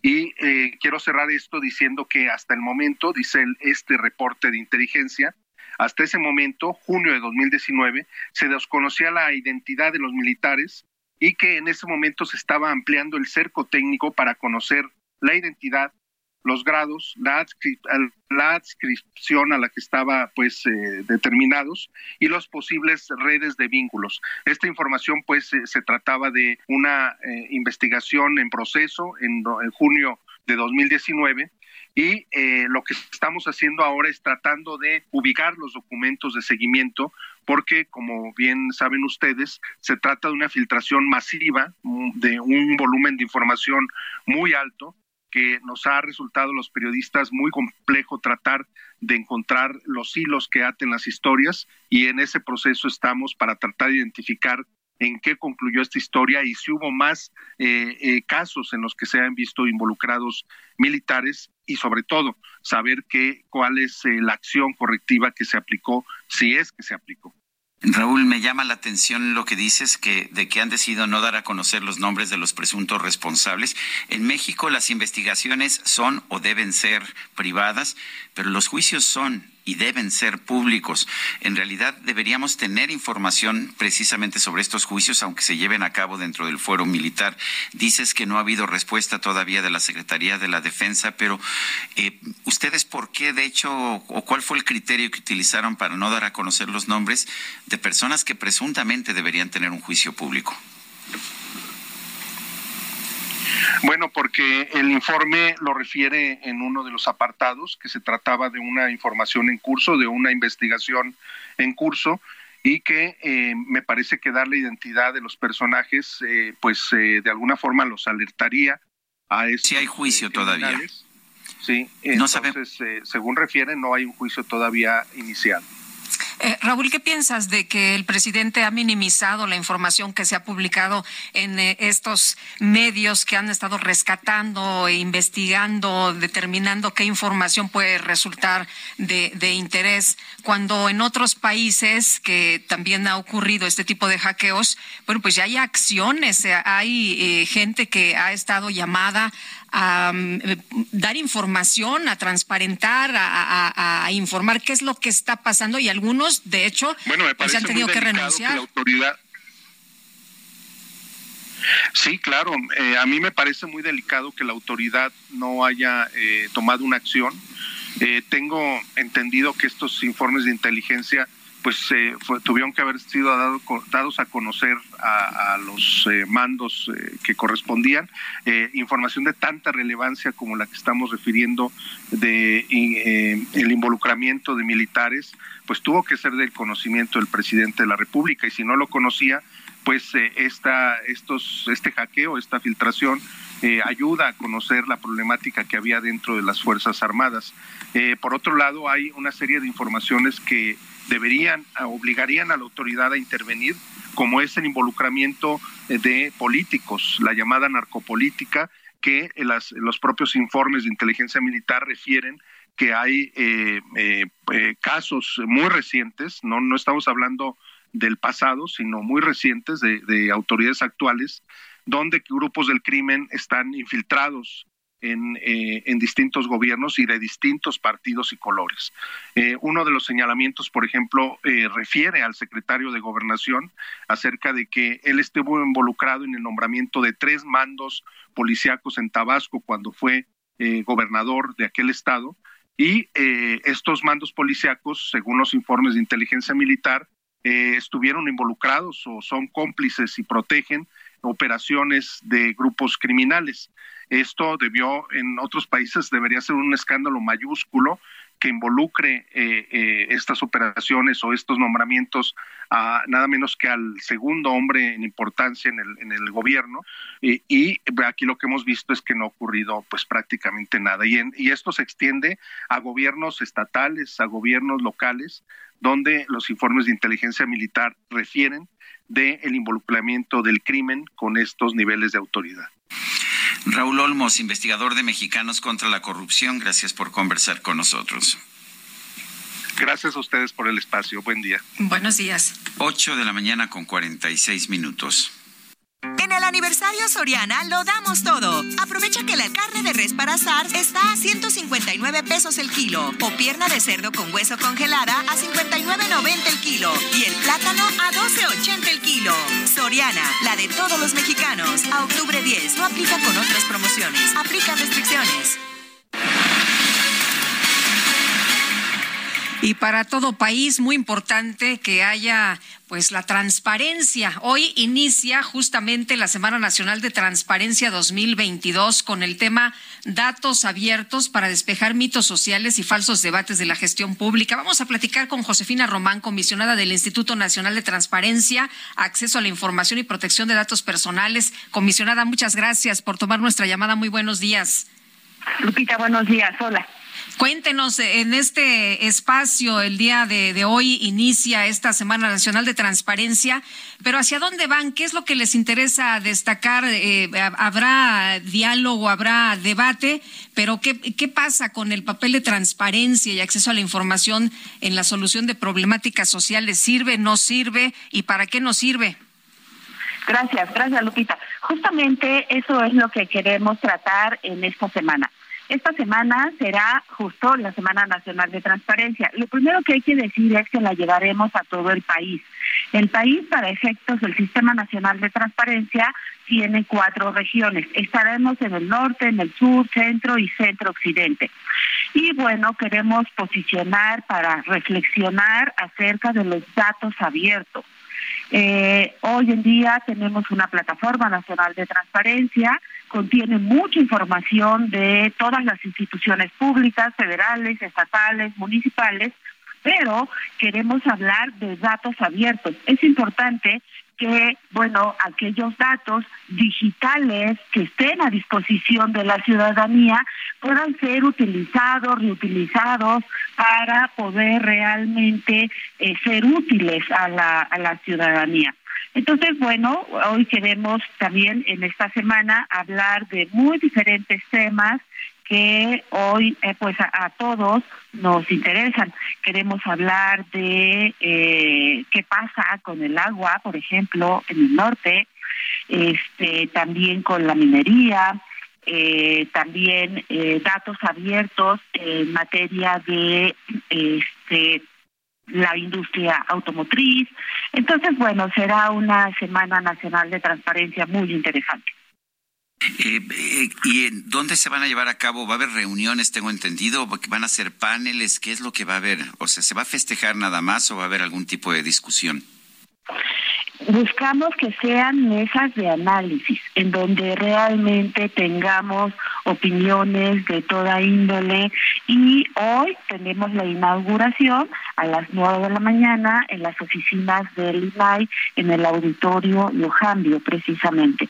Entonces, bueno, estamos a unos minutos de hacer esta inauguración y hoy estaremos en solamente en Ciudad de México en las oficinas del INAI.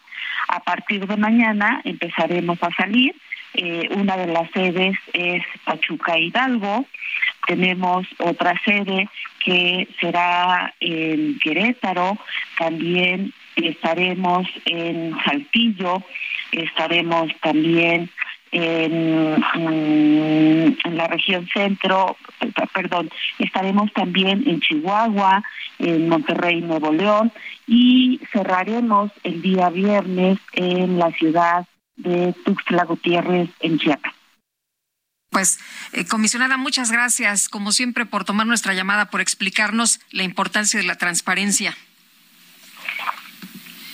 Sí, eh, bueno, eh, queremos posicionar no solamente la transparencia como una obligación y un valor del servicio público. Creo que debemos ir más allá. Hoy estamos hablando de datos abiertos. Es importante tener información eh, que esté a disposición de toda la ciudadanía y que la propia ley establece. Pero también la ley general, la federal y las locales de transparencia establecen el tema de datos abiertos. Entonces, justamente queremos ir más allá, no solamente tener la información a disposición de la ciudadanía, sino tenerla en un formato abierto en donde todos, estudiantes, académicos, investigadores, todas las personas puedan utilizar y reutilizar esa información. No es lo mismo que la información esté en un formato PDF que no es reutilizable a que se dé en un formato Excel, por ejemplo. Entonces es mucho más fácil de reutilizar esa información. Eso es lo que buscamos. Muy bien, pues muchas gracias, muy buenos días. Gracias, Lupita. Buen día. Hasta luego. Bueno, en, uh, en, otros temas, un comando armado de cuando menos 30 personas irrumpió en un templo allá en Baja California Sur eh, al término de una boda. Esto ocurrió en la localidad de San Juan de los Planes, en el municipio de La Paz, en Baja California Sur. Este grupo armado generó temor e incertidumbre entre los asistentes. El propio obispo de La Paz, Miguel Ángel Alba Díaz, quien hoy al término de la celebración, quien ayer al término de la celebración de la misa del domingo en catedral, fue el quien informó a los feligreses sobre los hechos ocurridos en el templo de San Juan Bautista. Dijo que las personas armadas levantaron a una pareja que afortunadamente dijo fue liberada media hora después. ¿Qué hora es? Son las ocho con cincuenta y dos minutos. Los especiales de la silla rota.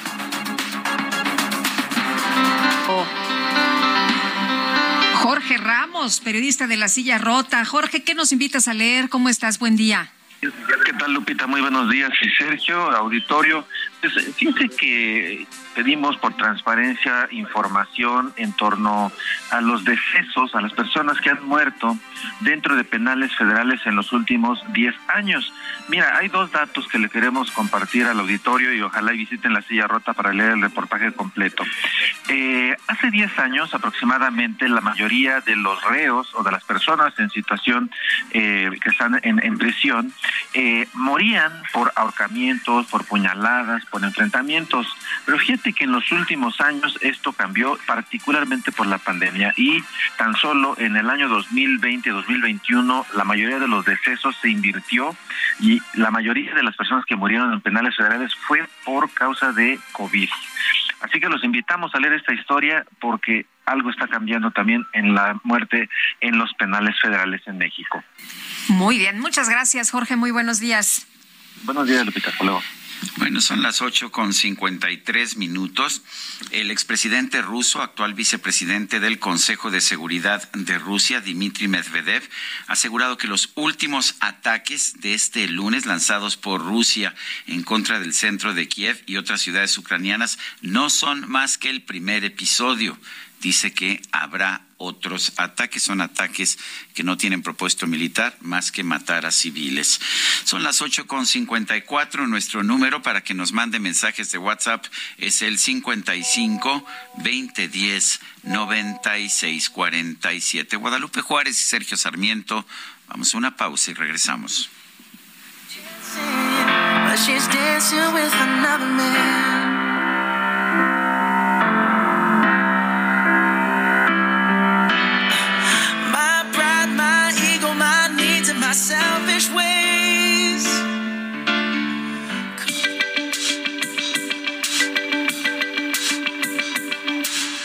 Sarmiento y Lupita Juárez quieren conocer tu opinión, tus comentarios o simplemente envía un saludo para hacer más cálida esta mañana. Envía tus mensajes al WhatsApp 55 20 10 96 47.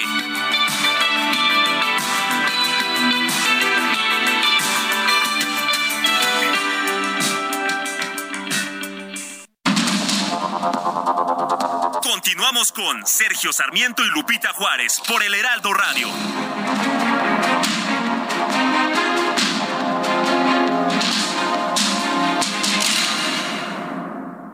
Mazda crea una sensación de conexión entre el auto y el conductor, una conexión que permite asegurar que el auto responda con precisión e intuición, dando a los conductores la emoción de tener el control con confianza y seguridad. your, give me your, give me your attention, baby. I gotta tell you a little something about yourself. You're one of our flawless, ooh, you a sexy lady. But you walk around here like you wanna be someone else. Oh, I know that you don't know it, but you're fine, so fine. Fine, so fine. ¿Ya estamos al aire? Ah, Aviso. Oh, girl, I'm gonna show you when you're mine, Treasure, that is what you are. Eres un tesoro. Eres una sexy lady. Eso no lo digo yo, Guadalupe, lo dice Bruno Mars, me imagino. Me queda claro, me queda claro. Sí, es que, me lo dijo él. Sí, ella escribió esta, él escribió esta canción pensando en ti, por supuesto. Sexy Lady, Treasure se llama la canción, Tesoro. Estamos escuchando a Bruno Mars, cumplió años este sábado pasado. 37 cumplió. Bruno, ven, te tenemos una fiesta sorpresa. bueno, vámonos a los mensajes. Nos dicen buenos días, les deseo un excelente inicio de semana y ojalá me puedan decir en qué estación de radio los encuentro en Cancún. Gracias. Creo que no, estamos en Cancún. Aquí tengo una lista grande. A ver, ahí está la no, no, estamos en Cancún. McAllen, Monterrey, Oaxaca, Tampico, Ciudad de México, Tijuana, Guadalajara, Tuxtla, Houston, Gutiérrez, Guadalajara. Laguna, McAllen, Monterrey. No, no, estamos Pero en ¿sabe qué? Eh, nos puede escuchar a través de internet. En heraldo.com.mx y ahí eh, hay una pestañita y en cualquier lugar del mundo nos puede usted escuchar. Dice otra persona, buenos días Sergio Lupita, lo de la línea era de los militares es otra cortina de humo para ocultar su mal gobierno. No nos da su nombre. Eh, saludos Lupita y Sergio, muy buenos días. Positivo inicio de semana nos dice Juan Manuel Andrade desde Tuxtla Gutiérrez a todos nuestros nos amigos. escuchan en el 88.3 de FM. Tenemos muchos cuates allá, un abrazo. Son las nueve de la mañana con tres minutos. Vamos a conversar con Laura Barrera, ella es diputada federal por el PRI. Eh, Laura, gracias por tomar nuestra llamada. Eh, estamos en el momento de discusión de los presupuestos de egresos de la Federación 2023. Eh, yo quisiera empezar por una visión global de lo que estamos viendo en estos presupuestos. Laura, a ver, no o no estamos escuchando nosotros, le recordamos que estamos en una este estamos en una transmisión remota de manera que por, por algún lado en esta transmisión remota se nos quedó esta conversación que, que estábamos teniendo con uh, con Laura Barrera, diputada federal eh, por el PRI. ¿Ahí está lista, nos dicen? ¿No? Bueno, mientras tanto, les quiero comentar a ustedes que han sido atacados varios puntos importantes allá en Ucrania. Se habla de personas que están lesionadas y, bueno, también en información de último momento se está eh, señalando que, pues, la Cruz Roja está suspendiendo operaciones en Ucrania por motivos de seguridad.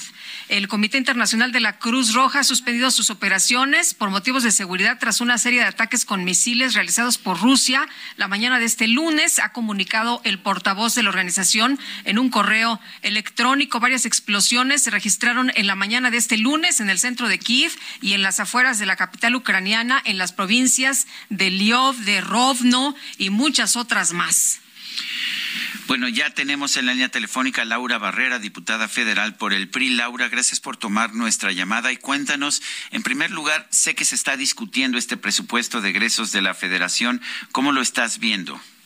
Gracias, Sergio. Buenos días, Lupita. Pues buenos días, ¿qué tal? Muy gracias, muy buenos días. Muy preocupada. La verdad es que es un presupuesto que no pone en el centro a la infancia mexicana con enormes retrocesos en materia de inversión, de políticas públicas, de presupuestos, nuevamente sin recursos las instancias infantiles, este espacio que daba prioridad a la primera infancia, de los 0 a los 5 años, el 75% del cerebro se desarrolla, un proyecto que le da oportunidades a las mujeres, 6 de cada 10 hogares mexicanos está dirigido por una y sacando adelante a las mujeres a sus hijos. Entonces, bueno, pues con dos mil millones de pesos menos, Terrible, terrible que siga sin recursos las escuelas de tiempo completo, este espacio emblemático que permitía que los niños tuvieran en un horario extendido alimentos, el 75% de ellos era su único alimento del día, más del 80% de las escuelas de tiempo completo estaban en espacios rurales, esto también es una inversión justamente al abatimiento de la pobreza tú quieres sacar adelante un pueblo, edúcalo, edúcalo y vuélvelo a educar. Y es muy lamentable que inclusive el propio presupuesto en educación traiga más de 23% menos. El 67% de la niñez mexicana ha sufrido violencia, estos son datos de la OCDE, y no hay recursos justamente que permitan hacer visibles estas necesidades. Hoy es el Día de la Salud Mental. La segunda causa de muerte entre nuestros jóvenes es el suicidio y siguen sin recursos instituciones emblemáticas y representativas justamente para atender esta lamentable realidad. Somos el abominable, terrible primer lugar en el mundo de consumo y desarrollo de pornografía infantil. Imagínense qué dato tan devastador que nuestro maravilloso país pueda llegar a estos extremos tan espantosos en términos humanos. Y no hay no hay ningún recurso, la policía cibernética desapareció, no hay ninguna medida preventiva en esta materia, no hay recursos justamente para atacar estos, estos datos, también de los primeros lugares en obesidad y desnutrición, y no hay políticas públicas en favor de ellos. Nuestros niños con discapacidad, nuestros niños con discapacidad. Pero, Laura, ¿qué se puede hacer? ¿Qué, van a hacer ustedes? El, dinero eh, ya sabemos a dónde se está yendo, a eh, eh, pues las obras del, presidente, también a los apoyos sociales del presidente. ¿Qué va a pasar para estos rubros que, que usted nos está comentando esta mañana? ¿Y de dónde podría sacar, cómo van a ustedes impulsar que haya recursos para, para estas áreas?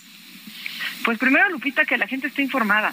En la medida en la que estemos informados, somos más conscientes y tenemos mayor indignación, y esto hace justamente como tú, que alces la voz y digas, ¿qué vamos a hacer? No lo podemos permitir. La segunda, el grupo parlamentario del PRI va a organizar 300 foros, con el único objetivo justamente de que sea en caja de cristal y que se entienda que no son los presupuestos de una persona, es el dinero de todas y todos los mexicanos que aportan justamente con sus impuestos y que deben estar en prioridades. Y tú bien lo refieres, como 190 mil millones de pesos al tren Maya y 82 mil millones de pesos para las medicinas. ¿En dónde están las prioridades de este país? Hoy anuncian los medios de comunicación, uno de ellos de mayor circulación, un recorte de casi el 4% a los hospitales pediátricos y desarrollo infantil del gobierno federal. Cada cuatro horas muere un niño con cáncer. Llevan 2.000 niños y 2.000 defunciones justamente por la falta de medicamentos. Entonces, pues con información, con indignación y que la gente sea suficientemente valiente para alzar la voz y ayudarnos a generar presión social para que el, el tablero refleje las necesidades de este país. Pues yo quiero agradecerte, Laura Barrera.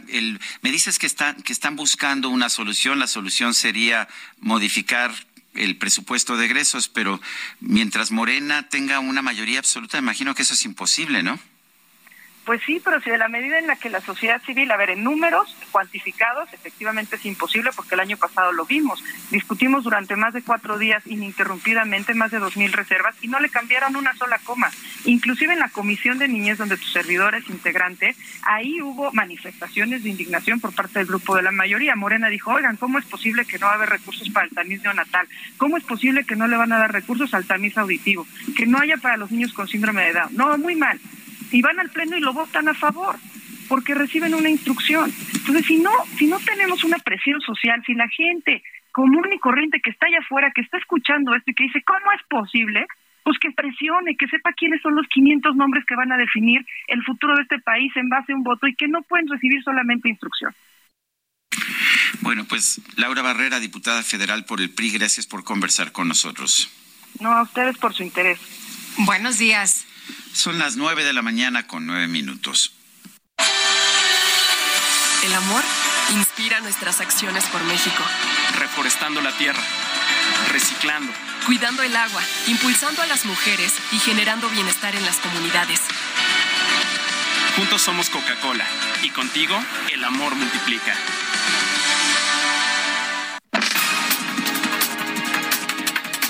9 con 10 minutos vamos a un resumen de la información más importante. Esta mañana el presidente López Obrador rechazó que el acuerdo de cooperación espacial firmado con Rusia tenga como objetivo permitir prácticas de espionaje con satélites extranjeros. Porque se habla de que México está permitiendo que satélites rusos puedan ser utilizados para espiar el espacio aéreo mexicano y de América del Norte. Lo cierto es que estos acuerdos se firman con todos los países y no tienen el propósito de espiar a nadie ni de afectar la soberanía de ninguna nación. Bueno, por otro lado, el presidente López Obrador reiteró su propuesta de establecer una tregua mundial para poner fin a todos los conflictos y las pruebas de armas en los océanos. Que no podemos lograr un acuerdo entre las naciones para que en la práctica podamos establecer una tregua donde ya no estén eh, probando misiles, porque hay algunos que están tirando y tirando misiles eh, al mar. Imagínense cuánto cuesta tirar un misil al mar. Y otros que tiran también este, para probar su fuerza bélica, su fuerza bruta. Y algunos que ni puntería tienen, que eso es lo que preocupa más. En un informe, la Secretaría de Gobernación señaló que México se ha convertido en el tercer país con más peticiones de refugio a nivel global, ya que entre 2003 y 2021 superó la cifra de 130 mil solicitudes de asilo recibidas.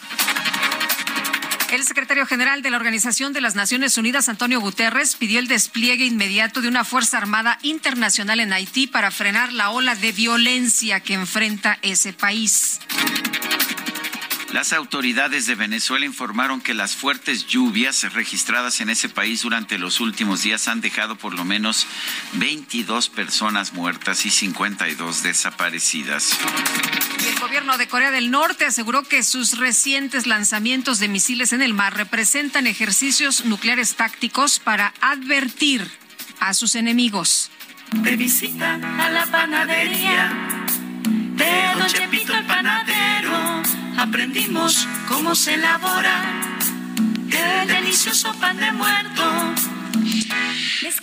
Bueno, pues en redes sociales se hizo viral un video del año 2020 en el que una joven polaca conocida como Red Piratek dice que se acaba de enterar de que el pan de muertos mexicano se prepara con ceniza de difuntos de verdad. Muchos internautas retomaron el video son de broma para preguntarle a la joven si ya conoce las recetas de otros platillos mexicanos, como el niño envuelto, el chocolate abuelita o las tortas cubanas. Aprendimos cómo se elabora el delicioso pan de muerto. Wow, wow, wow. No lo sabía, pero para la gente que no es de México, ¿sabían que el pan de muerto que comen en México le ponen cenizas de difuntos de verdad? Por eso se llama el pan de muerto. Qué raro es México.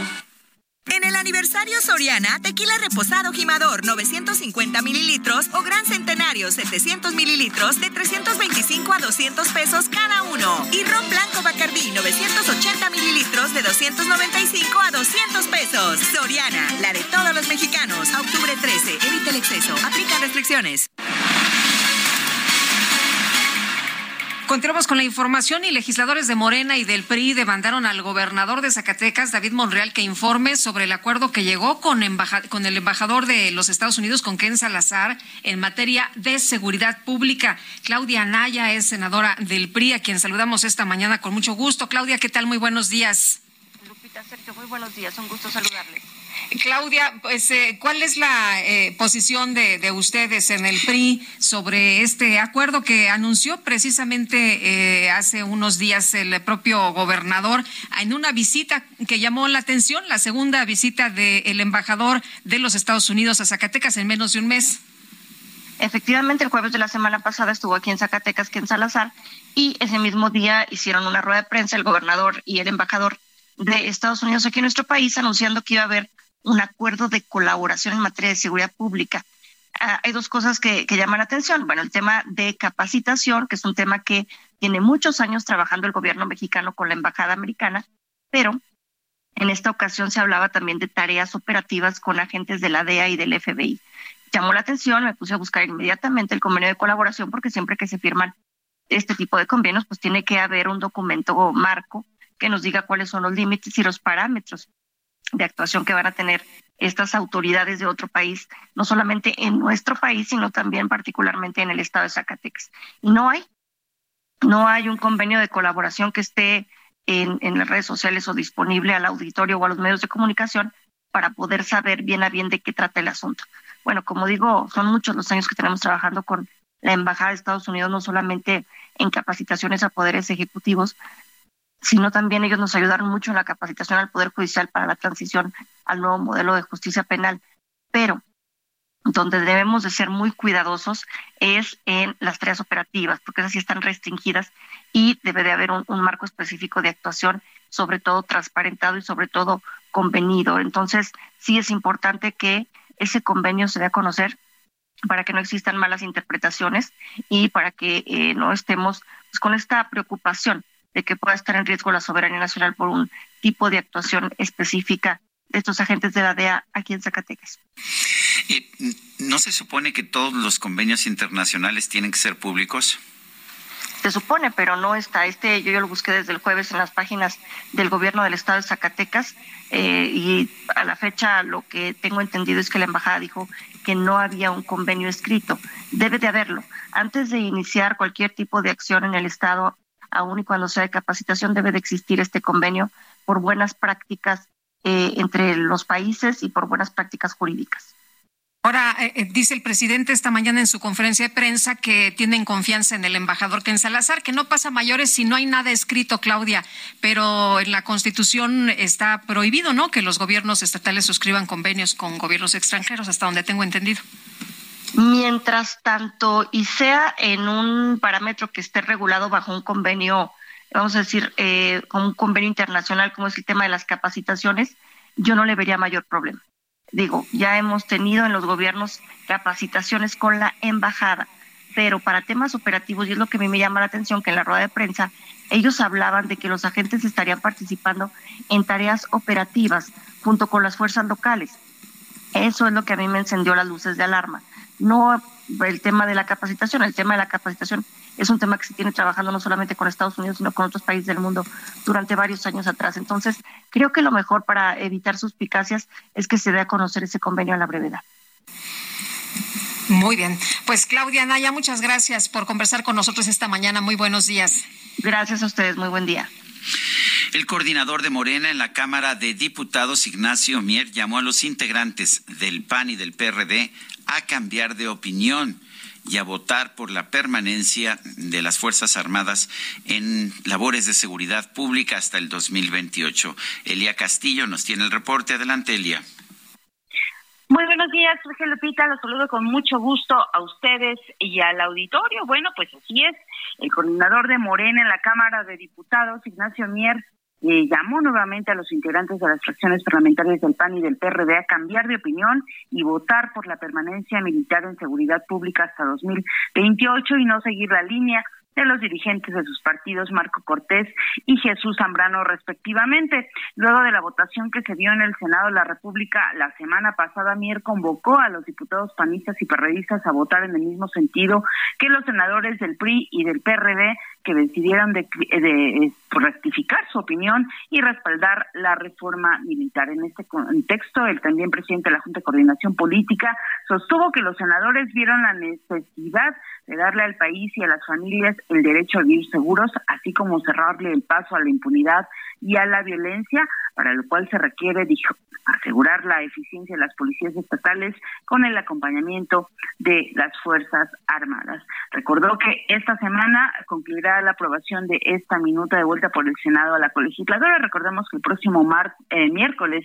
se prevé que sea discutida y votada en la Comisión de Puntos Constitucionales para que eh, un día después, o sea, el jueves 13 de octubre, sea sometida a consideración del Pleno de la Cámara de Diputados. Bueno, pues ya cuenta con los votos de Morena y del PRI, con lo cual alcanza esta mayoría calificada para aprobar una reforma constitucional. Así que esperemos a ver si eh, efectivamente logra convencer a los diputados del PAN y del PRD. Este es el reporte que les. Elia Castillo, muchísimas gracias. Muy buen día. Buenos días. Y el presidente del PRI, Alejandro Moreno, salió a defender su posición con respecto a las Fuerzas Armadas y aseguró que el tricolor está lejos de incitar y de promover el rompimiento de la coalición Va por México. Jorge Almaquio, a ver, cuéntanos. Buenos días. Gracias, Sergio Lupita, amigos. Así es. Después de que PAN y PRD señalaron que está sepultada la alianza con el Partido Revolucionario Institucional, tras el apoyo que dio el tricolor para que las Fuerzas Armadas permanezcan hasta el 2028 en tareas de seguridad pública, el presidente del PRI, Alejandro Moreno, salió a defender su posición en este asunto y aseguró que el tricolor está lejos de incitar y de promover el rompimiento de la coalición. Moreno Cárdenas aseguró que su partido respeta la vida interna de cada instituto político y así se ha conducido, por lo que insistió en que no le apuesta al rompimiento. El reto es evitar la ruptura y el PRI nunca ha apostado a la división de México porque no merecemos un país dividido, comentó. Advirtió que el linchamiento fácil, los adjetivos descalificativos, las declaraciones radicales y las amenazas no fueron antes, ni durante, ni ahora parte de la estrategia de este instituto político que pusiera en riesgo a Va por México y puntualizó que hasta hoy el PRI no ha facilitado, ni valorado, ni transitado, ni acordado absolutamente nada que dañe a la coalición. Señaló que el revolucionario institucional respetó que en la elección del 2021 el PAN decidiera no ir en alianza en las diputaciones federales de los 15 distritos de Guanajuato, los 5 de Querétaro y los 5 de Yucatán bajo el argumento de que no necesitaban a Va por México. También recordó que el PRI declinó en Chihuahua en 2021 a favor de la candidata del PAN a la gubernatura porque se consideró que estaba mejor posicionada y ganó, pero añadió, no recibimos el mismo trato en Nuevo León en esa misma elección, aun cuando el candidato del PRI-PRD estaba mucho mejor posicionado y terminó a solo nueve puntos del primer lugar. El PAN se reservó su 18% que lo dejaron en un tercer lugar y lo respetamos. Aclaró que no se trata de reclamar decisiones que desde el PRI hemos entendido política, estratégica y electoralmente. Solamente se trata de poner, dijo, sobre la mesa elementos que contribuyan a entender que hemos sido tolerantes. Ni desde la dirigencia ni desde la militancia se ha impulsado ninguna campaña para denostar a la dirigencia del PAN, ni del PRD, ni sus militantes, dijo Moreno Cárdenas. Sergio Lupita, amigos, el reporte que les tengo. Buen día. Muy bien, muchas gracias, Jorge. Muy buenos días. Y vamos ahora a las calles de la Ciudad de México. Gerardo Galicia está en el sur. Adelante, Gerardo. Así es, Sergio Lupita, excelente mañana y tenemos información para nuestros amigos que van a utilizar el eje 5 sur. Una vez que llegan a la Casa de la Viga, el avance es verdaderamente lento, casi vuelta de rueda con rumbo hacia la zona de Tlalpan, así que habrá que manejar con mucha paciencia, paso a paso. Posible alternativa, el eje 6 sur, que es una vía reversible, y van a utilizar la calzada de Tlalpan rumbo a la zona sur. El avance, por lo menos, es aceptable, estamos alcanzando una velocidad cercana a los 40 o 50 kilómetros por hora. Por lo pronto, el reporte seguimos muy, muy pendientes. Gracias, Gerardo. Hasta luego. Y Javier Ruiz, ¿dónde andas? Cuéntanos, muy buenos días. Hola Lupita, Sergio, ¿qué tal? Excelente mañana. En la zona centro, en específico en el Paseo de la Reforma, donde ya encontramos carga vehicular intensa, al menos para quien transita de la zona del circuito interior de lo que es la calzada de los misterios, y esto en dirección hacia el perímetro de la avenida Juárez, o bien para continuar al entronque con la avenida de los insurgentes. El sentido opuesto en general, el avance es bastante aceptable, se superan los 50 kilómetros por hora, y finalmente mencionar que está cerrada la calle de Plaza de la República, esto debido a un evento donde se entregarán 171 vehículos en la Ciudad de México, justamente los RTP, para mejorar la movilidad en la Ciudad de México. Únicamente para tener en cuenta este corte, no está pues de más evitar ese punto, utilizar la calzada México Tenochtitlan como alternativa. De momento, Lupita, Sergio, el reporte que tenemos. Gracias, Javier. Estamos atentos, buenos días, hasta luego. Y nosotros vamos a una pausa. Regresamos en un momento más. Guadalupe Juárez y Sergio Sarmiento estamos en el Heraldo Radio.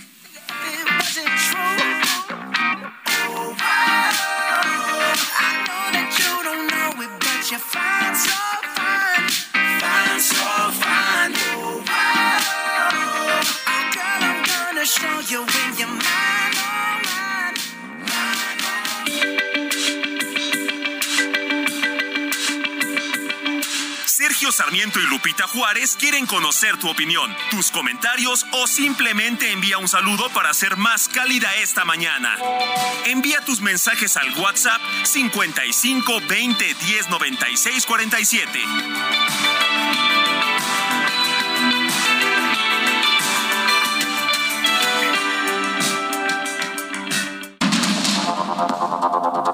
Continuamos con Sergio Sarmiento y Lupita Juárez por el Heraldo Radio.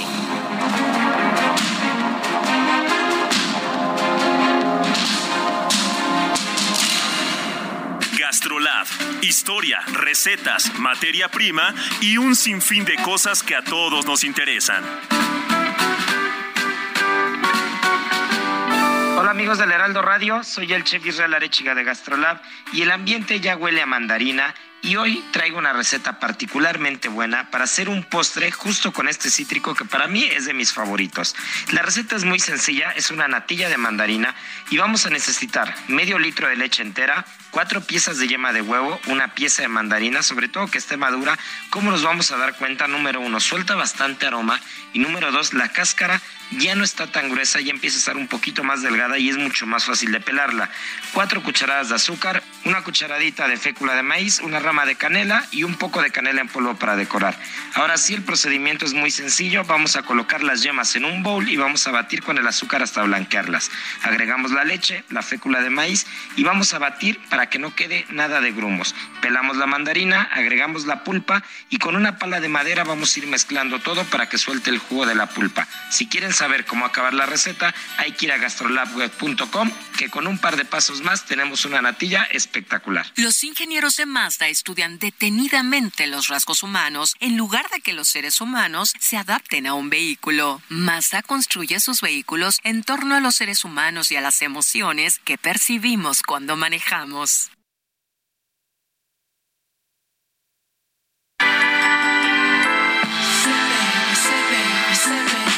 You doing? What you doing? Where you at? Where you at? Oh, you got plans. You got plans. Don't say that. Shut your trap. I'm sipping wine. Sip, sip. In a robe. Drip, drip. I look too good. Look too good to be alone. My house clean. House clean. My pool warm. Pool warm. Just shake. Smooth like a newborn. We should be dancing, romancing in the east wing and the west wing of this mansion. What's happening?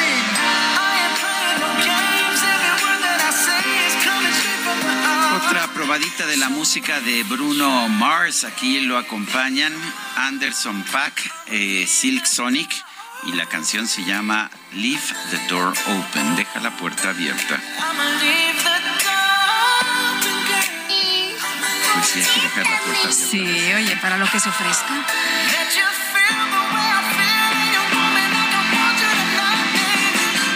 Tell me that you're coming through. Oye, y vámonos a los mensajes. Hola, Lupita y Sergio. Ojalá pudieran transmitir desde el próximo Festival Cervantino. Gracias y saludos desde Huehuetoca. Bueno, pues dice otra persona, hoy cumple 15 años mi bebé Rodrigo Ábalos Castillo. Saludos desde Altamira, Tamaulipas. Saludos allá a nuestros amigos en Tamaulipas. Y un abrazo. Ya no es bebé, ya, ya está grandecito, 15, Ah, sí. ya 15. Buen día, Lupita y Sergio. Que tengan un excelente inicio de semana con muchas bendiciones igualmente para usted. Y a propósito, allá en Tampico y en Altamira nos escuchan en el 92.5 de FM. Son las 9 de la mañana con 33 minutos. Vamos con Mónica Reyes. Adelante, Mónica. Muy buenos días, Lupita, Sergio. ¿Qué tal, amigos? Todos sabemos o hemos escuchado alguna vez lo mal que se siente cuando la colitis y sus cinco terribles síntomas atacan. Pero ¿saben qué? La buena noticia es que contamos con lo mejor para combatirla. Nesajar, que con su efectiva fórmula vence fácilmente al dolor, los gases, la inflamación, el estreñimiento y la diarrea. Nesajar es el tratamiento desarrollado por Gel Pharma, que brinda alivio efectivo contra la colitis, regulando el tránsito intestinal. Nesajar viene en cápsulas de gel, que facilita su absorción, brindándonos acción inmediata. Lo podemos encontrar en sus diferentes presentaciones, pues se vende en las principales cadenas de farmacias y supermercados del país y los más importantes marketplaces. Así que la próxima vez que te ataque la colitis y pretenda detenerte en tus actividades, puedes vencerla con Nesajar, el número uno en la lucha contra la colitis. Regreso con ustedes. Gracias, Lupita Sergio. Muy bien, gracias, Mónica Reyes. Son las 9 con 35. En vivo y en directo para todo el mundo mundial. La espera terminó. Vamos a empezar a vivir una experiencia única. Invade tus sentidos. Siente la fuerza de mi música. La micro deportiva. Esto comienza así.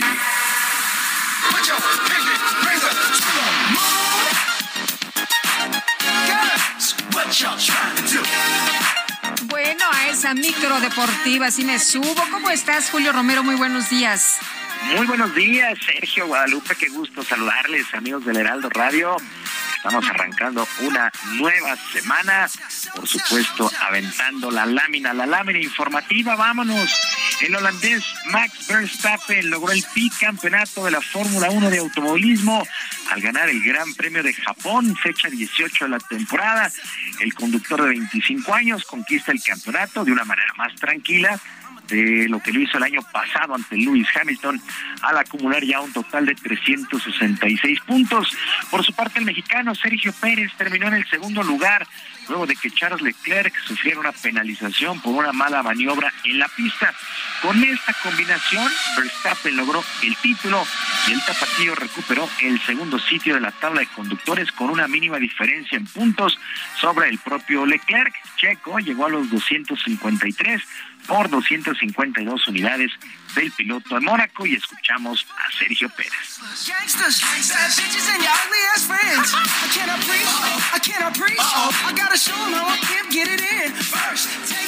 No es que Red Bull haya tenido un coche superior, eh, creo que Max ha hecho una, una diferencia importante. Eh, y bueno, de mi lado lo intenté todo, ¿no? Especialmente al inicio de año estaba muy cerca, eh, estaba en la pelea por el campeonato, pero luego el, coche se me fue de las manos y, fue Max cuando, cuando empezó a ser más fuerte de, lo normal y, ahí fue la, la mayor diferencia.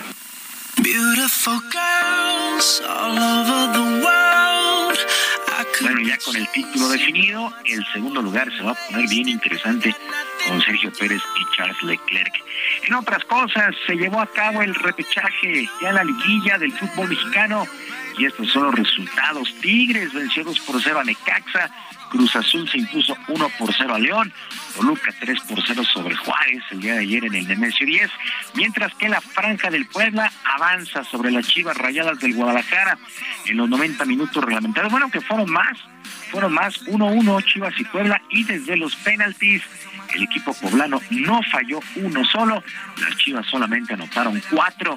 Nicolás Narcamón, técnico del conjunto de la Franja, salió muy contento del Cuauhtémoc por lo hecho por sus pero ya le dio la vuelta a la página y espera dar la sorpresa del torneo, eliminando al América en cuartos.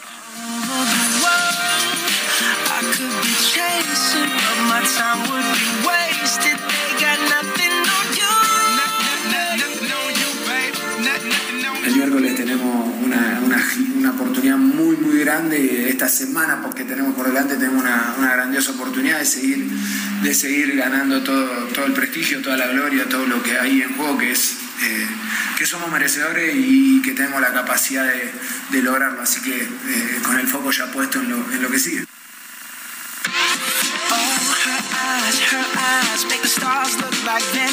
Nicolás Larcamón, técnico del conjunto de la Franja, por su parte, Ricardo Cadena esperará la decisión de la directiva de las Chivas para conocer su futuro como técnico al frente del primer equipo, luego de reconocer el fracaso que han tenido, a pesar de que sus jugadores dejaron todo en la cancha para empatar el duelo pues, prácticamente al minuto 95 en la compensación y forzar los penaltis.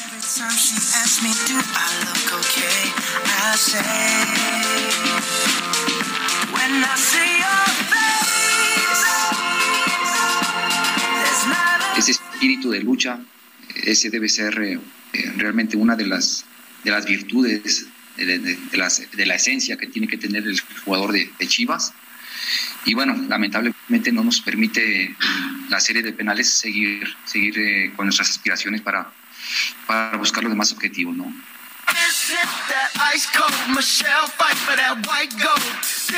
Bueno, y con estos resultados quedan listos, listos los cuartos de final. El líder de la competencia, América, estará enfrentando a la Franja del Puebla.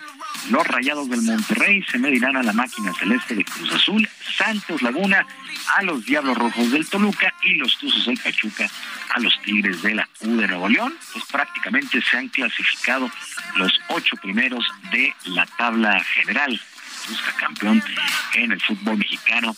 Actividad en España, jornada 8, resultados más destacados. El Barcelona venció 1 por 0 al Celta de Vigo y mantiene el liderato general, empatado ahí con el Real Madrid, que también se impuso 1 por 0 al conjunto del Getafe. El Betis empató sin goles ante el Valladolid. Andrés Guardado se quedó en la banca para el equipo del Betis, mientras que el Sevilla empató uno con el Athletic de Bilbao. Para el día de hoy, el Elche estará enfrentando al Mallorca del técnico Javier Aguirre.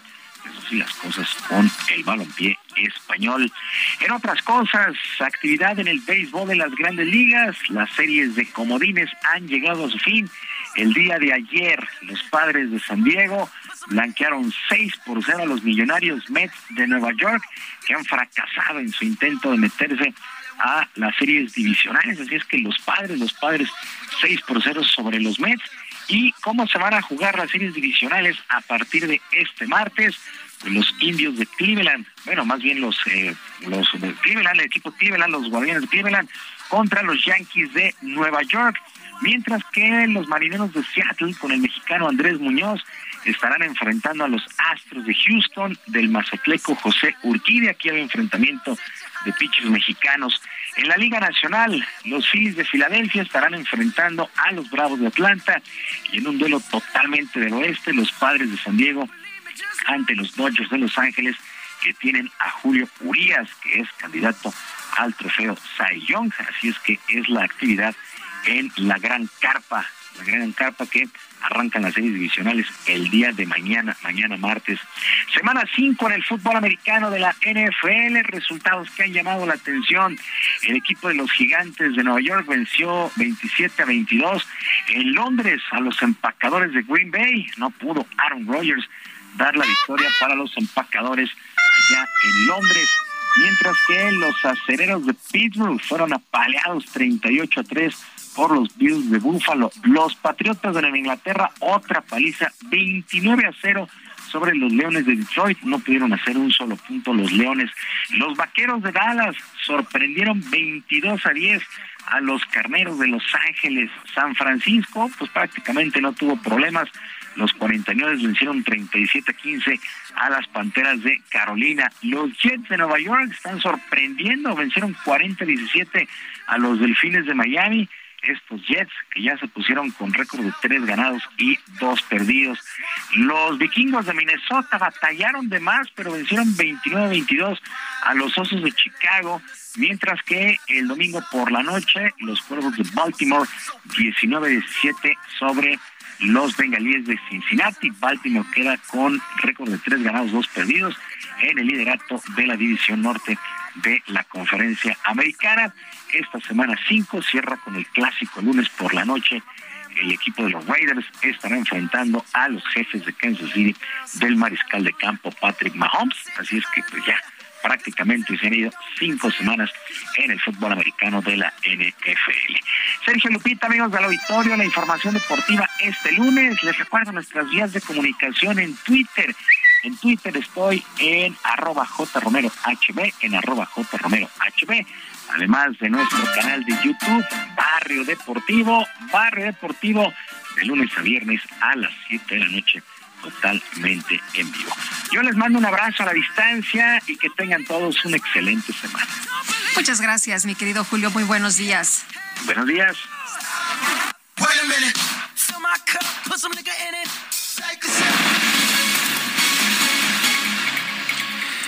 El gobernador de Nuevo León, Samuel García, presentó su primer, su primer informe de gobierno este domingo. Daniela García, cuéntanos.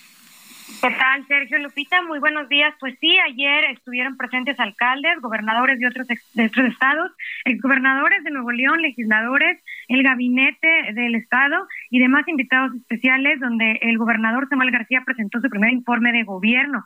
Fue en el Teatro de la Ciudad presentó el informe, recordemos, el pasado viernes ante el Congreso local, pero ahora ante invitados especiales. El mandatario destacó que fue un primer año lleno de retos, como los estragos de la pandemia de COVID-19 y lo que dejó en salud, educación y sociedad, así como la crisis del agua y el desfalco de organismos públicos como Isteleón, Agua y Drenaje y Metro Rey, por mencionar algunos, esto por parte de la administración previa. En su mensaje, de hecho, García destacó arranques de obras, manejo de crisis y enfoque en temas sociales, así como la detención del exgobernador Jaime Rodríguez Calderón, al tiempo que adelantó que no habrá movimientos dentro de su gabinete, pese a rumores que se han dado en los pasados días. También recordó que fue hace poco más de un año cuando recibió la confianza de la ciudadanía y destacó haberse concentrado en mejorar el medio ambiente, recuperar las estancias infantiles, recuperar las finanzas y fortalecer la fuerza civil para mejorar la seguridad en el Estado. Hay algunos logros que destacó el mandatario, pero destacó la reforma integral que se hizo en la Constitución en los pasados días, que aseguró va a ayudar a plantar las bases para los próximos proyectos. Pero bueno, también resaltó el trabajo coordinado con alcaldes metropolitanos, agradeció la iniciativa privada por el apoyo en los pasados 12 meses, así como la vacunación transfronteriza enfocada en menores de edad. Son algunos de los logros que destacó el gobernador el día de ayer, Sergio Lupita, en este informe que se llevó a cabo en el Teatro de la Ciudad, como mencionaba, ante gobernadores de otros estados, exgobernadores, legisladores y demás invitados especiales. Muchas gracias, Daniela. Seguimos pendientes, muy buenos días. Buenos días y vámonos ahora con Mónica Reyes. Adelante, Mónica, buenos días. Muy buenos días, Sergio Lupita, como siempre, un gusto saludarlos cada mañana y platicarles también a ustedes amigos que seguro han pensado por qué las grandes empresas tienen mejores condiciones financieras que las pequeñas. Pues ya no, porque en Confío trabajan para que los beneficios de las grandes empresas ahora estén disponibles para las pymes. Por eso, tienen créditos de hasta 3 millones para tu negocio hoy. ¿Sí? Si hoy lo pides, hoy lo tienes para que puedan hacer más y mejor. Y eso es irresistible. Confío, financieramente irresistible. Regreso con ustedes. Buen día, gracias. ¿Y qué crees, Lupita? ¿Qué pasó? Cuéntamelo todo. Este, te lo cuento bueno, no, iba a decir que si me das un beso, pero no, lo que sí te puedo decir es que ya... Estamos muy lejos, estamos muy lejos, la sana distancia. Pero ¿qué tal que nos vamos a Guanajuato? A Guanajuato. Aquí me parece que la nota es muy importante. Se reabrió el callejón del beso después de, pues, de pleitos, incluso que llegaron a las manos. Vamos con Gabriela Montejano, que nos explica que ya se reabrió el callejón del beso. Adelante, Gabriela. Gabriela Montejano. Dijo, no, yo ya mejor me voy. Después de esa introducción, bueno, quiero recordarle que el Callejón del Beso fue, pues fue cerrado por las autoridades ah, locales debido a que se habían generado una serie de una serie de, de pleitos eh, por parte de los dueños de las dos casas que se unen casi en ese lugar. Pero en fin, este parece que no que no hemos podido restablecer la conexión con Gabriela Montejano. Adelante, ah, nos, la, nos, la, hizo de emoción, qué barbaridad. Vámonos eh, con eh, Jorge Almaquio en la Cámara de Diputados. Serán seis los grupos que van a revisar el proyecto de presupuesto de egresos de la Federación 2023. Adelante, Jorge. Nuevamente les saludo con gusto Sergio Lupita amigos y la Comisión de Presupuesto y Cuenta Pública de la Cámara de Diputados informó que quedaron formalmente instalados los grupos encargados del análisis temático del proyecto de presupuesto de egresos de la Federación 2023, el cual tiene contemplado un gasto público de 8.3 billones de pesos. Las temáticas a revisar serán desarrollo social, presupuesto con perspectiva de género, gasto federalizado, gobierno, desarrollo económico y presupuesto con perspectiva de desarrollo sostenible y estarán coordinadas por los diputados Marcos Rosendo Medina Filigrana, Mirza Flores Gómez, Héctor Saúl Telles Hernández, Reginaldo Sandoval Flores, Jaime Bueno Certuche y Juan Luis Carrillo Soberanis, respectivamente. Erasmo González, presidente de la Comisión de Presupuesto y Cuenta Pública, indicó que estos grupos se conformaron con el objetivo de realizar un ejercicio ordenado y sistemático y aseguró que será fundamental la participación de todos los actores involucrados buscando tener una visión completa y plural. Expuso que bajo los principios de y diversidad, se llevarán a cabo foros de análisis, mesas de trabajo y demás espacios de participación en el formato de Parlamento abierto que contarán con la intervención de legisladores, ejecutores del gasto público, entidades federativas, municipios, organismos autónomos, así como de organizaciones empresariales y de la sociedad civil, entre otros. La finalidad es enriquecer la ruta de análisis rumbo a la aprobación de un presupuesto que se apegue a los criterios de eficiencia, eficacia, economía, racionalidad, austeridad, control, transparencia y rendición de cuentas. Las participaciones y conclusiones resultantes del presente ejercicio serán integradas para su análisis en el apartado correspondiente del dictamen del PEF 2023. Sergio Lupita, amigos, el reporte que les tengo. Buen día. Jorge, muchas gracias. Muy buenos días. Y vamos, vamos de regreso allá a Guanajuato, donde, donde se está reabriendo el Callejón del Beso. Adelante, Gabriela Montejano, cuéntanos. Hola, ¿qué tal? Muy buenos días, Sergio y Lupita. Pues sí, este fin de semana y luego de tres días clausurado y de una serie de críticas al gobierno municipal, el Callejón del Beso fue reabierto en la capital de Guanajuato. Uno de los íconos turísticos del estado fue cerrado por las mismas autoridades municipales el pasado miércoles 5 de octubre, tras una serie de conflictos entre los propietarios de los balcones y los fotógrafos del lugar.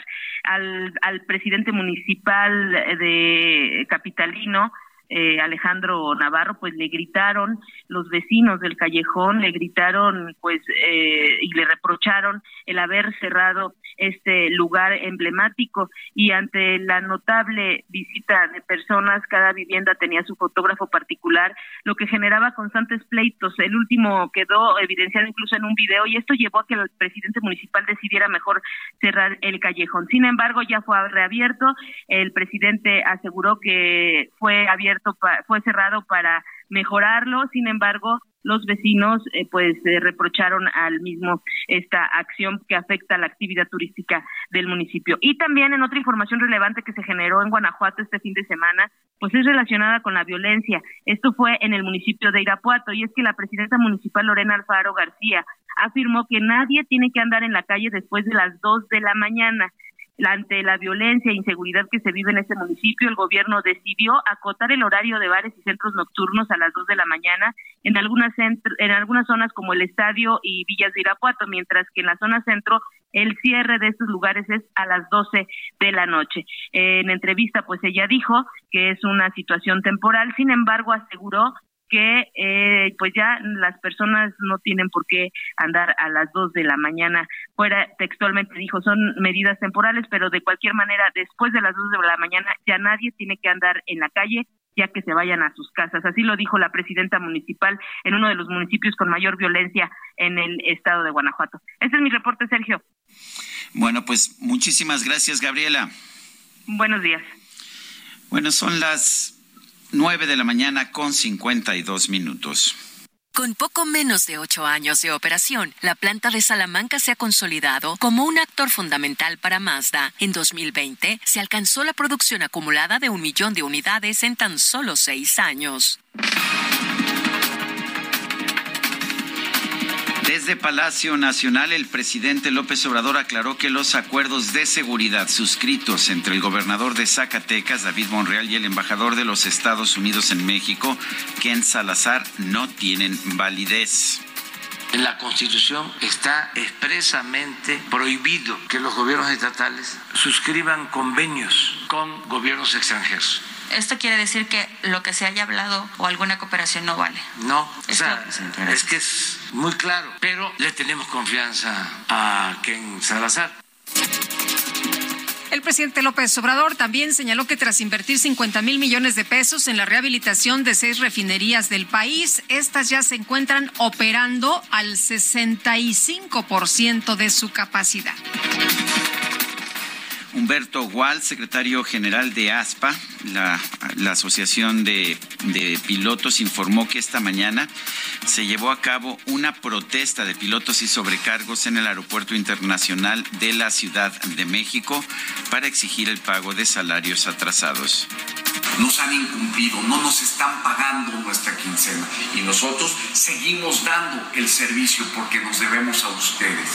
Les ofrezco de antemano una disculpa sincera, pero les, en esta ocasión les solicito su solidaridad y su comprensión. Muchas gracias.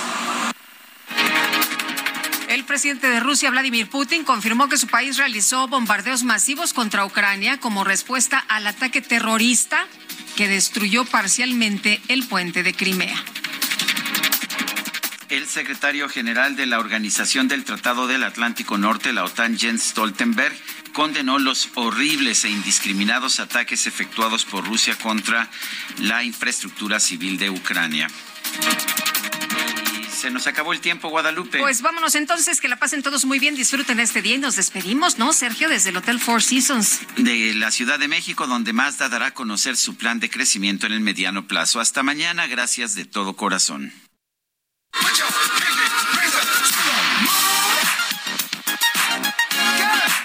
what y'all trying to do. 24 karat magic in the air. Head to toe, so bad. Oh, look out! Showtime, showtime, showtime. Guess who's back again? Oh, they don't know. Gone. Oh, they don't know. Gone. I bet they know as soon as we walk in. Showed up wearing Cuban links. Yeah. Designer mix. Yeah. Inglewood's finest shoes.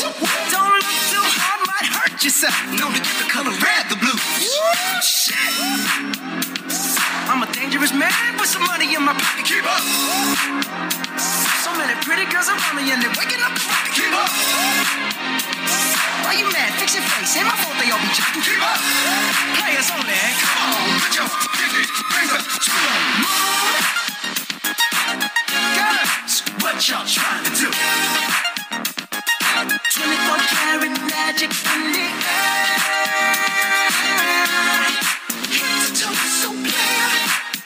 Look out! Second best for the hustlers, hustlers, gangsters, bad bitches, and your ugly ass friends. I cannot preach, I cannot preach. I gotta show 'em how I can get it in first. Imagine the softest sheets you've ever felt. Now imagine them getting even softer over time. That's what you'll feel with Bowl and Branch's organic cotton sheets. In a recent customer survey, 96% replied that Bowl and Branch sheets get softer with every wash. Start getting your best night's sleep in these sheets that get softer and softer for years to come. Try their sheets with a 30-night guarantee. Plus, get 15% off your first order at bowlandbranch.com. Code BUTTERY. Exclusions apply. See site for details.